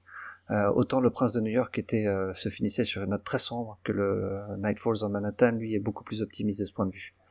C'est euh, c'est plutôt une réussite, ouais. J'ai apprécié mon, mon visionnage. Ça nous ont fait un bon petit Albert Dupontel, je pense. Ouais, c'est ça, c'est un bon Albert Dupontel. C'est faut, faut le mettre aussi en, en rapport. S'il était sorti dans les années 70, on en aurait peut-être fait un niveau Atal, mais au milieu des films qu'il a sortis dans les années 90, celui-ci sort vraiment du lot, donc c'est peut-être ce qui fait de ce film-là un Albert Dupontel. Et on va basculer désormais sur un film que tu avais traité en podcast avec notre ami Toine. Ce film, c'est la satire sur le monde hospitalier Critical Care. Alors, de quoi ça nous parlait? James Spader jouait un interne en médecine euh, dans l'unité de soins intensifs qui faisait face à plusieurs cas, et notamment celui d'un homme qui était en fin de vie. Il se posait des, euh, il se posait des questions sur le bien fondé de continuer à, prodiger, à prodiguer des soins à ce patient, avec notamment le, les, deux filles de ce patient qui se disputaient justement ce diagnostic, mais on apprend au fur et à mesure du film évidemment que le choix de ces deux, jeunes femmes n'était pas désintéressé, et James Spader va tomber dans un piège machiavélique euh, fomenté par l'une des sœurs. Euh, le film est loin d'être une, euh, une réussite pour plusieurs raisons et une fois de plus, euh, Ciné Lumet tombe dans le piège du film qui oscille entre la comédie et le drame et ne choisit pas vraiment son camp. Il y a des séquences plutôt réussies. Ciné Lumet s'attaque pour la première fois de sa carrière au milieu hospitalier et, et aux problèmes que le système de santé américain peut avoir. C'est intéressant à tout point de vue. Le personnage d'Albert Brooks, notamment, qui joue l'administrateur de l'hôpital, est, est, est, truculent et vraiment euh, très cynique et donc c'est c'est évidemment euh, avec euh, l'œil de Ciné Lumet que que, que l'on juge ce personnage comme étant quelqu'un de d'extrêmement néfaste et comme étant le problème principal du système hospitalier américain.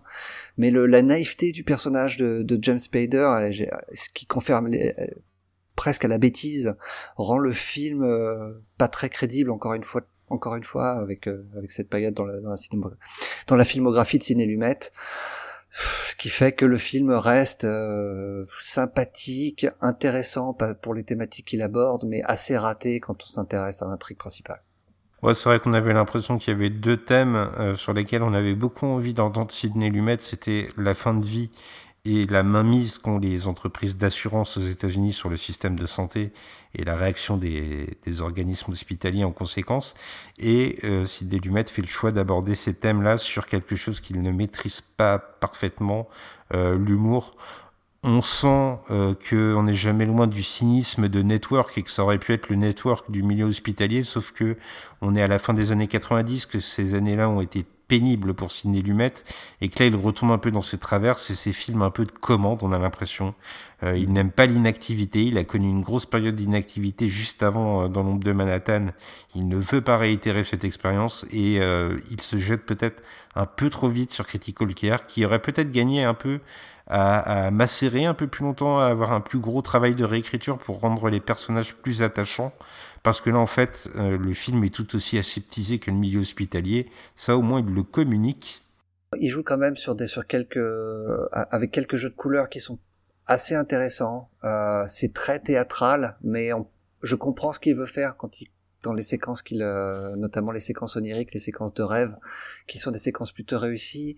Et je voudrais sauver dans ce film-là toutes les séquences avec Hélène Mirren qui joue une, une infirmière qui est très euh, très humaine, euh, très à l'écoute de la douleur de ses patients. Et ces, ces scènes-là sont, sont très poignantes et plutôt réussies grâce notamment à l'interprétation de d'Hélène Mirren et de, de Jeffrey Wright.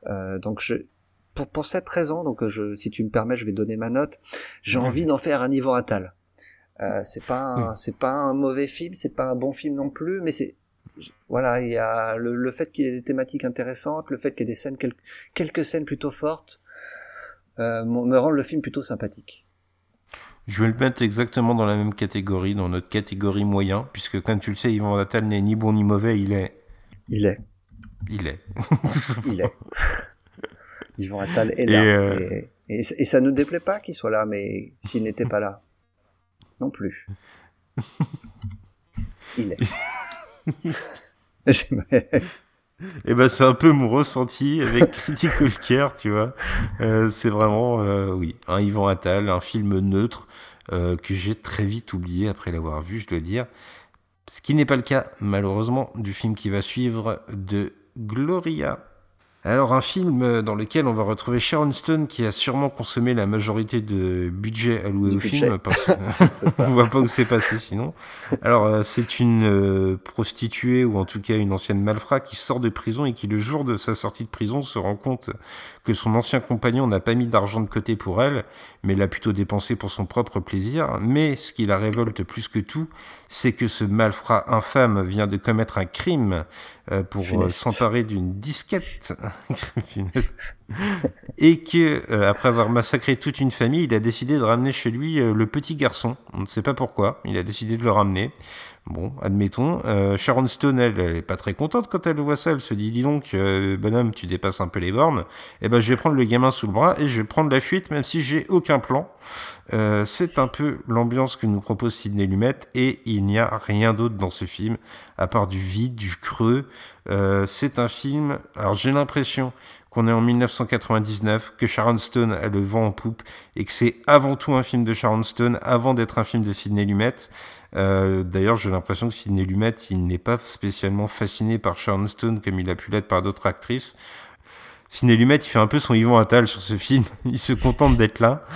Sauf que, en fait, pour faire un bon film, ou même pour faire juste un film Yvon Attal, il aurait fallu plus qu'être neutre. Il aurait fallu essayer quelque chose, et là, sa neutralité rend euh, l'espèce de roue libre permis à l'ensemble du reste euh, du crew du film euh, de partir dans des extrémités complètement grotesques, en fait. Tu l'as pas souligné, mais c'est un remake. à ma connaissance, c'est le seul remake de la carrière de, de Sidney Lumet. C'est le remake d'un film de John Cassavetes qui s'appelait Gloria aussi, avec Gina Roland. Euh, qui était pour le coup un vrai chef-d'œuvre. Euh, et là, oh là, c'était ni fait ni à faire. Hein. C'est une catastrophe de bout en bout ce film. vraiment pour moi, la palme, c'est le, tous les dialogues qu'il y a entre le personnage de Sharon Stone et celui de l'enfant, euh, qui est mmh. un, un, jeune garçon qui a, qui a 7 ans. Jamais, au grand jamais, le le, le jeune garçon ne s'exprime comme un enfant de 7 ans, il s'exprime toujours comme un adulte. C'est clairement un adulte qui a écrit les, tous les dialogues sans jamais se dire qu'il fallait écrire ces dialogues comme euh, prononcés par la dans la bouche d'un enfant. C'est une catastrophe, mais pour tout, hein, à tout point de vue. euh. Je pense à la scène où elle force les, les malfrats à se déshabiller. On est autant gêné qu'eux à regarder ça. Oh là. Et, et la scène de course poursuite où c'est la scène de course poursuite la plus lente et la plus mal filmée que j'ai vue de toute ma vie. J'ai vraiment, pour moi, Gloria, visionner Gloria a été une épreuve de bout en bout jusqu'à la fin qui est ridicule. Mais alors vraiment ridicule. Je, ouais, c'est, si, si tu le mets autre, autre, euh, à une autre place que, qu'au Fabien Antoniente, je me fâche. Je considère que c'est le pire film de Ciné. Ah, pour toi, c'est le pire. Ah bah, Just Tell Me What You Want pour moi et, et celui-là pour toi. Euh, J'arrive bien à le concevoir. Euh, J'avoue que c'était véritablement une épreuve pour moi aussi. Tu l'as dit, il y a des scènes de gêne ou qui, s- enfin, qui sont vraiment, c'est- c'est pas possible. Ce, ce- cet homme qui s'appuie autant sur les répétitions, à valider ça en répétition, je n'arrivais pas à le croire moi non plus. Euh, si vous voulez un avis plus fouillé, vous pouvez retrouver l'article que Fay a écrit sur le sujet. Et je n'irai pas contre ta notation, Grépigeon. Pour moi aussi, c'est un Fabien Antoniente assez clair. Alors, fini euh, les années 90, et on a vu ensemble que c'était vraiment, c'était vraiment compliqué. Euh, écoute, si je jette un coup d'œil rapide, dans tous les films des années 90, on en a sauvé un. Ouais. Euh, et qui n'est même pas euh, un chef-d'œuvre absolu, hein, on l'a mis dans le moyen plus. Donc c'est véritablement un peu euh, les années compliquées pour Ciné Lumet qui commence à vieillir. Alors la carrière de Ciné Lumet va un peu déborder dans les années 2000, on aurait aimé le voir plus longtemps bien sûr, mais le destin en aura voulu autrement. Mais au début des années 2000, Grèce est vers la télé qu'il se tourne initialement. Ouais, tout d'abord, il a signé une série, euh, neuf épisodes d'une série télé qui s'appelle 100 Center Street, que je n'ai pas vue. Je sais pas si toi tu as vu, euh, tu as vu cette série. Non, malheureusement. Mais, euh, mais non, non, je vais m'attarder sur un film qui s'appelle Strip Search, qui est un film qu'il a tourné pour la, la chaîne euh, payante HBO, euh, qui, euh, dans lequel on retrouvait Maggie Gyllenhaal et Glenn Close. Encore une fois, un casting 4 étoiles, euh, et dans lequel, dans un, dans, dans un dispositif assez théâtral, on va pas se le cacher, euh, Glenn Close va interviewer euh, un, un suspect de terrorisme euh, d'origine moyenne-orientale, tandis que, tandis que Maggie Gyllenhaal, de son côté, sera elle interviewée par un enquêteur chinois. Euh, et le- exactement les mêmes dialogues vont, vont être joués euh, de- lors des deux scènes. Et euh, l'idée, euh, derrière- l'idée derrière tout ça va être d'expliquer que euh, ce qui nous paraît euh, nous Américains, donc je parle à la place de Ciné Lumet, acceptable quand il s'agit de chercher les terroristes sur le territoire, euh, sur le territoire américain, paraît complètement anachronique quand il s'agit d'une citoyenne américaine dans un autre pays. Euh, le film est très rude, très crude également, euh, assez difficile à voir pour certaines scènes. hein. Le film s'appelle Strip Search, et ben j'ai envie de dire, si c'est ce que vous avez envie de voir, vous en aurez pour votre argent.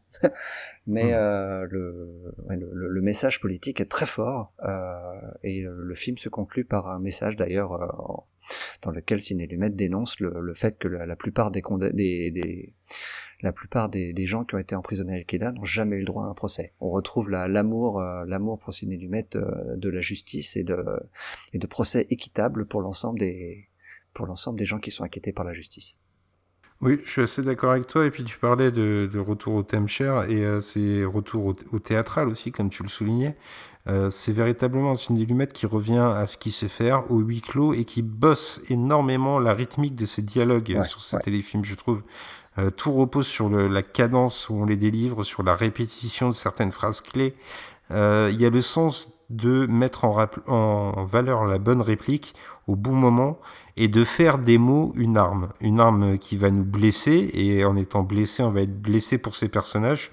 Et c'est compliqué de ne pas être d'accord avec ce film en fait, donc c'est forcément qui met le doigt sur une part de vérité. Moi, j'ai pris beaucoup de plaisir à voir le téléfilm, je dois dire, et euh, ça me semblait pas anodin de le mentionner aussi.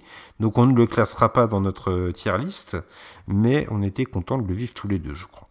C'est- à mentionner qu'il sort, euh, à peine quelques années après les attentats du 11 septembre et euh, c'est en- encore une fois courageux de la part de Sidney Lumet de s'attaquer à un sujet aussi euh, difficile, aussi proche des attentats du 11 septembre où on est encore dans les années Bush où il est encore de bon ton de considérer que tout ce qui a trait au terrorisme autorise le gouvernement à toutes les à toutes les horreurs. Oui, c'est un film qui a un regard vraiment précurseur. Revenons au cinéma si tu veux bien. Ouais, on enchaîne donc avec euh, en 2006 euh, Find Me Guilty. Euh, le titre, dont le titre français est, tu vas me le dire. Jugez-moi coupable. Jugez-moi coupable, un film, euh, un film tiré d'une histoire vraie, dans lequel on va suivre un, un, un, un gangster qui se qui se définit lui-même, non d'ailleurs non, non pas comme un gangster, mais plutôt comme un gangster, hein, quelqu'un qui aime faire des, des blagues, euh, qui va euh, bah, ni plus ni moins se défendre lui-même lors d'un procès qui, qui l'implique lui et tous ses amis euh, issus de la, de la mafia, la mafia sicilienne new-yorkaise, et qui va devenir en fait le procès le plus long de l'histoire euh, judiciaire américaine. Et on retrouve dans le rôle principal Vin Diesel, qui est plutôt convaincant dans le rôle, euh, dans ce rôle de, du, du malfrat qui, qui, qui, fait rigoler un petit peu tout le monde avec ses histoires, ses histoires et ses euh, et, et, et, sa tchatch. Euh, c'est assez, c'est assez compliqué à, à résumer et à et analyser comme film parce que encore une fois, Ciné Lumet utilise le, la, comédie. C'est également un drame parce que malgré le fait que le personnage de Vin Diesel soit très marrant et on a envie de rigoler avec lui, ça reste un, mafia, un mafieux qui euh, a probablement du sang sur les mains, en tout cas fait vivre un enfer à nombre, euh, à nombre de, de, de, ses victimes. Et le, le, procureur qui est face à lui le répète à plusieurs reprises, euh, tous ces gens adorent un type qui est exécrable en tout point de vue. Et, et c'est un petit peu le, nous en tant que spectateurs la, la dualité avec laquelle on, on doit faire face. Est-ce qu'on doit l'apprécier? Est-ce qu'on doit le rejeter? C'est euh, compliqué. Néanmoins, je, je dois pas, je dois avouer que le, le, film atteint peut-être un, tout petit peu long, mais m'a quand même emporté. Euh, et le fait que ce soit une histoire vraie elle, rend le film encore plus intéressant. Et, euh, et euh, oui, ça, ça, ça, vaut, le visionnage. C'est pas pas un chef-d'œuvre, mais ça reste un bon ciné lumette. Oui, moi ça m'a rappelé un peu euh, certains films de, de Martin Scorsese, des films de mafia de Martin Scorsese, où on, voit les mafieux sous un jour. Alors je ne dirais pas que Martin Scorsese les montre en tant que personnage positif, contrairement à certains observateurs, mais où en tout cas on a un regard compatissant sur eux. Là on a le même genre de regard, sauf que c'est un film qui va pousser le potard un petit peu plus loin et qui là va être vraiment dans la comédie euh, presque pure par moment. Il y a des instants guignolesques, mais il y a c'est vraiment cette dualité que tu exposes entre euh, est-ce qu'on doit prendre en sympathie ce type qui a l'air sympa, qui est montré comme sympa. Sidney Lumet le montre comme un homme sympathique, c'est indéniable. Mais est-ce que nous, en tant que spectateurs, on n'est pas confronté à euh, cette espèce de barrière? Qu'est-ce qu'on est prêt à accepter de nous-mêmes en tant que spectateurs? Ton, ton parallèle avec Scorsese est juste, mais Scorsese, lui, n'oublie jamais de montrer qui ils sont réellement aussi dans d'autres séquences, ce que ne fait pas hmm. Lumet c'est là que je trouve que le film est peut-être un peu problématique dans le sens où on, verra jamais le côté affreux de ces mafieux de ces de ces mafiosi et qu'ils sont euh, ils sont toujours présentés de manière positive jusqu'à la fin du film. Hein. C'est euh, ouais, c'est un vrai problème pour moi. Oui, c'est même le, le, gouvernement américain qui est montré presque en tant que tortionnaire parce qu'il y a ce mafiosi euh, qu'on est obligé de traîner sur un lit d'hôpital pour qu'il assiste à l'audience. Euh, donc ça montre une certaine euh, sauvagerie, une certaine violence dont peut faire preuve le système judiciaire qui n'est pas sans rappeler des thématiques de Daniel, même si là on est très éloigné de la peine de mort, ça reste de la violence faite à des présumés euh, coupable ou innocent. je, pense aussi au procureur euh. qui, qui, fait retirer le, la, la, chaise de la cellule de, de la cellule de Vin Diesel, qui, le, qui, est le seul endroit dans lequel il peut réellement se reposer et pouvoir et, il peut dormir. C'est euh, aussi pour montrer à quel point le gouvernement peut être, peut faire preuve de cruauté vis-à-vis de ce personnage qui est après tout très sympathique. Quoi. Il, il, il, manque le contrepoids de, il manque le contrepoids vraiment pour montrer à quel point ces, ces gens ben, n'étaient pas n'étaient pas exemplaires loin de là.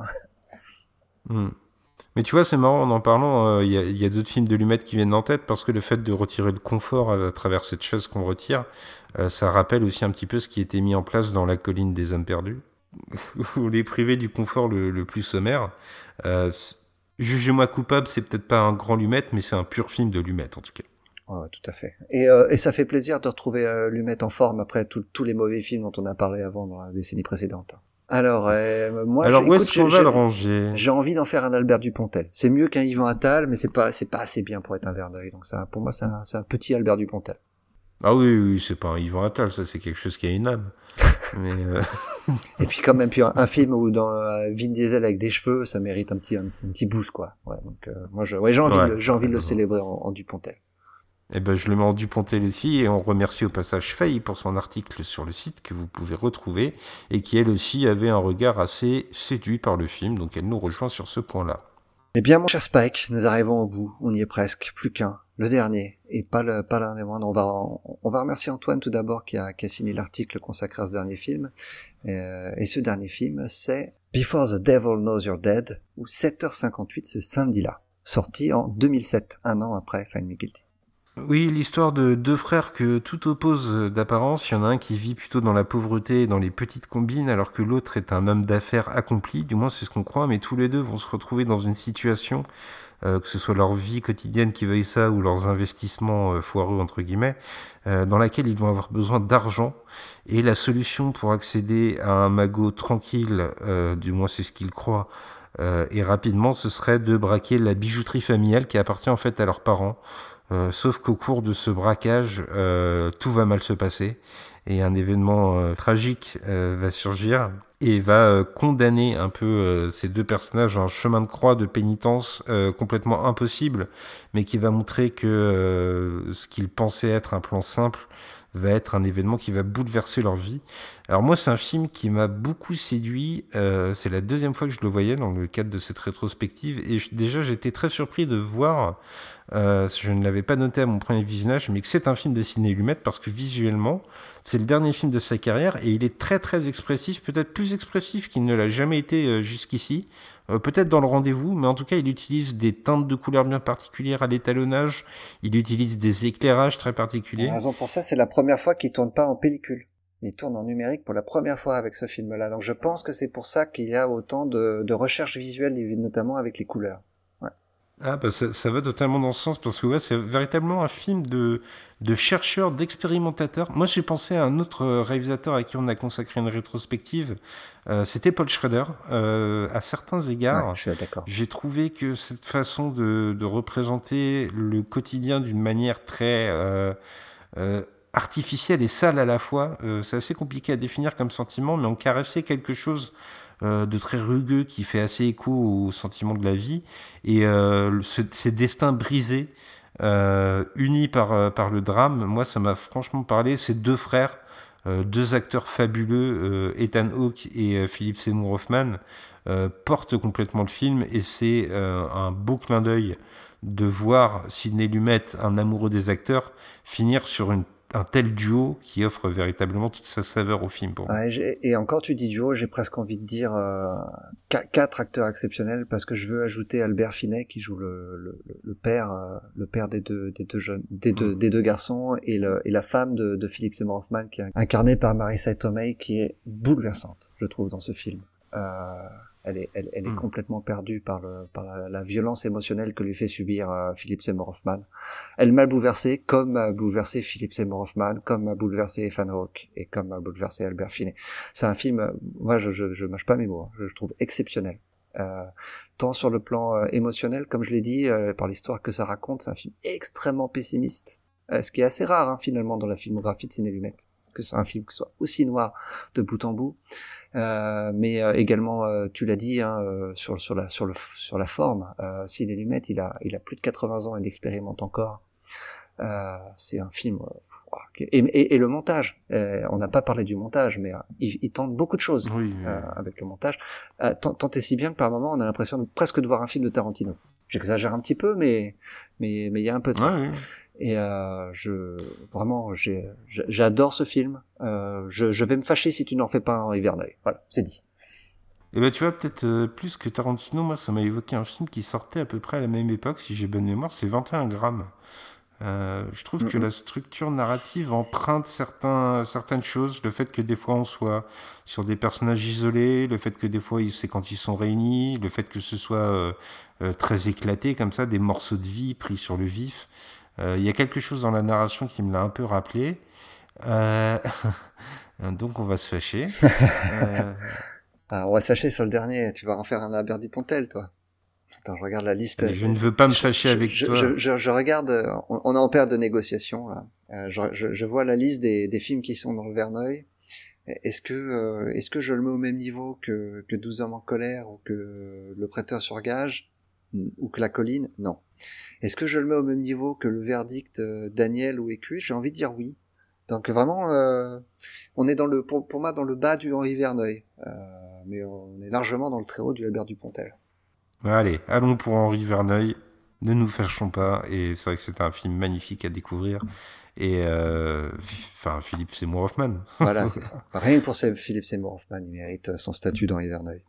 Eh bien, écoute, mon cher Spike, nous sommes au bout de ce grand marathon euh, du mois Lumette. 44 films, euh, plus euh, plus des téléfilms, plus un court métrage dont on n'a pas parlé ce soir. C'est ce, ce, fut ce fut beaucoup de travail, mais ce fut passionnant. Au final, est-ce que tu gardes un bon souvenir de ce mois Lumette?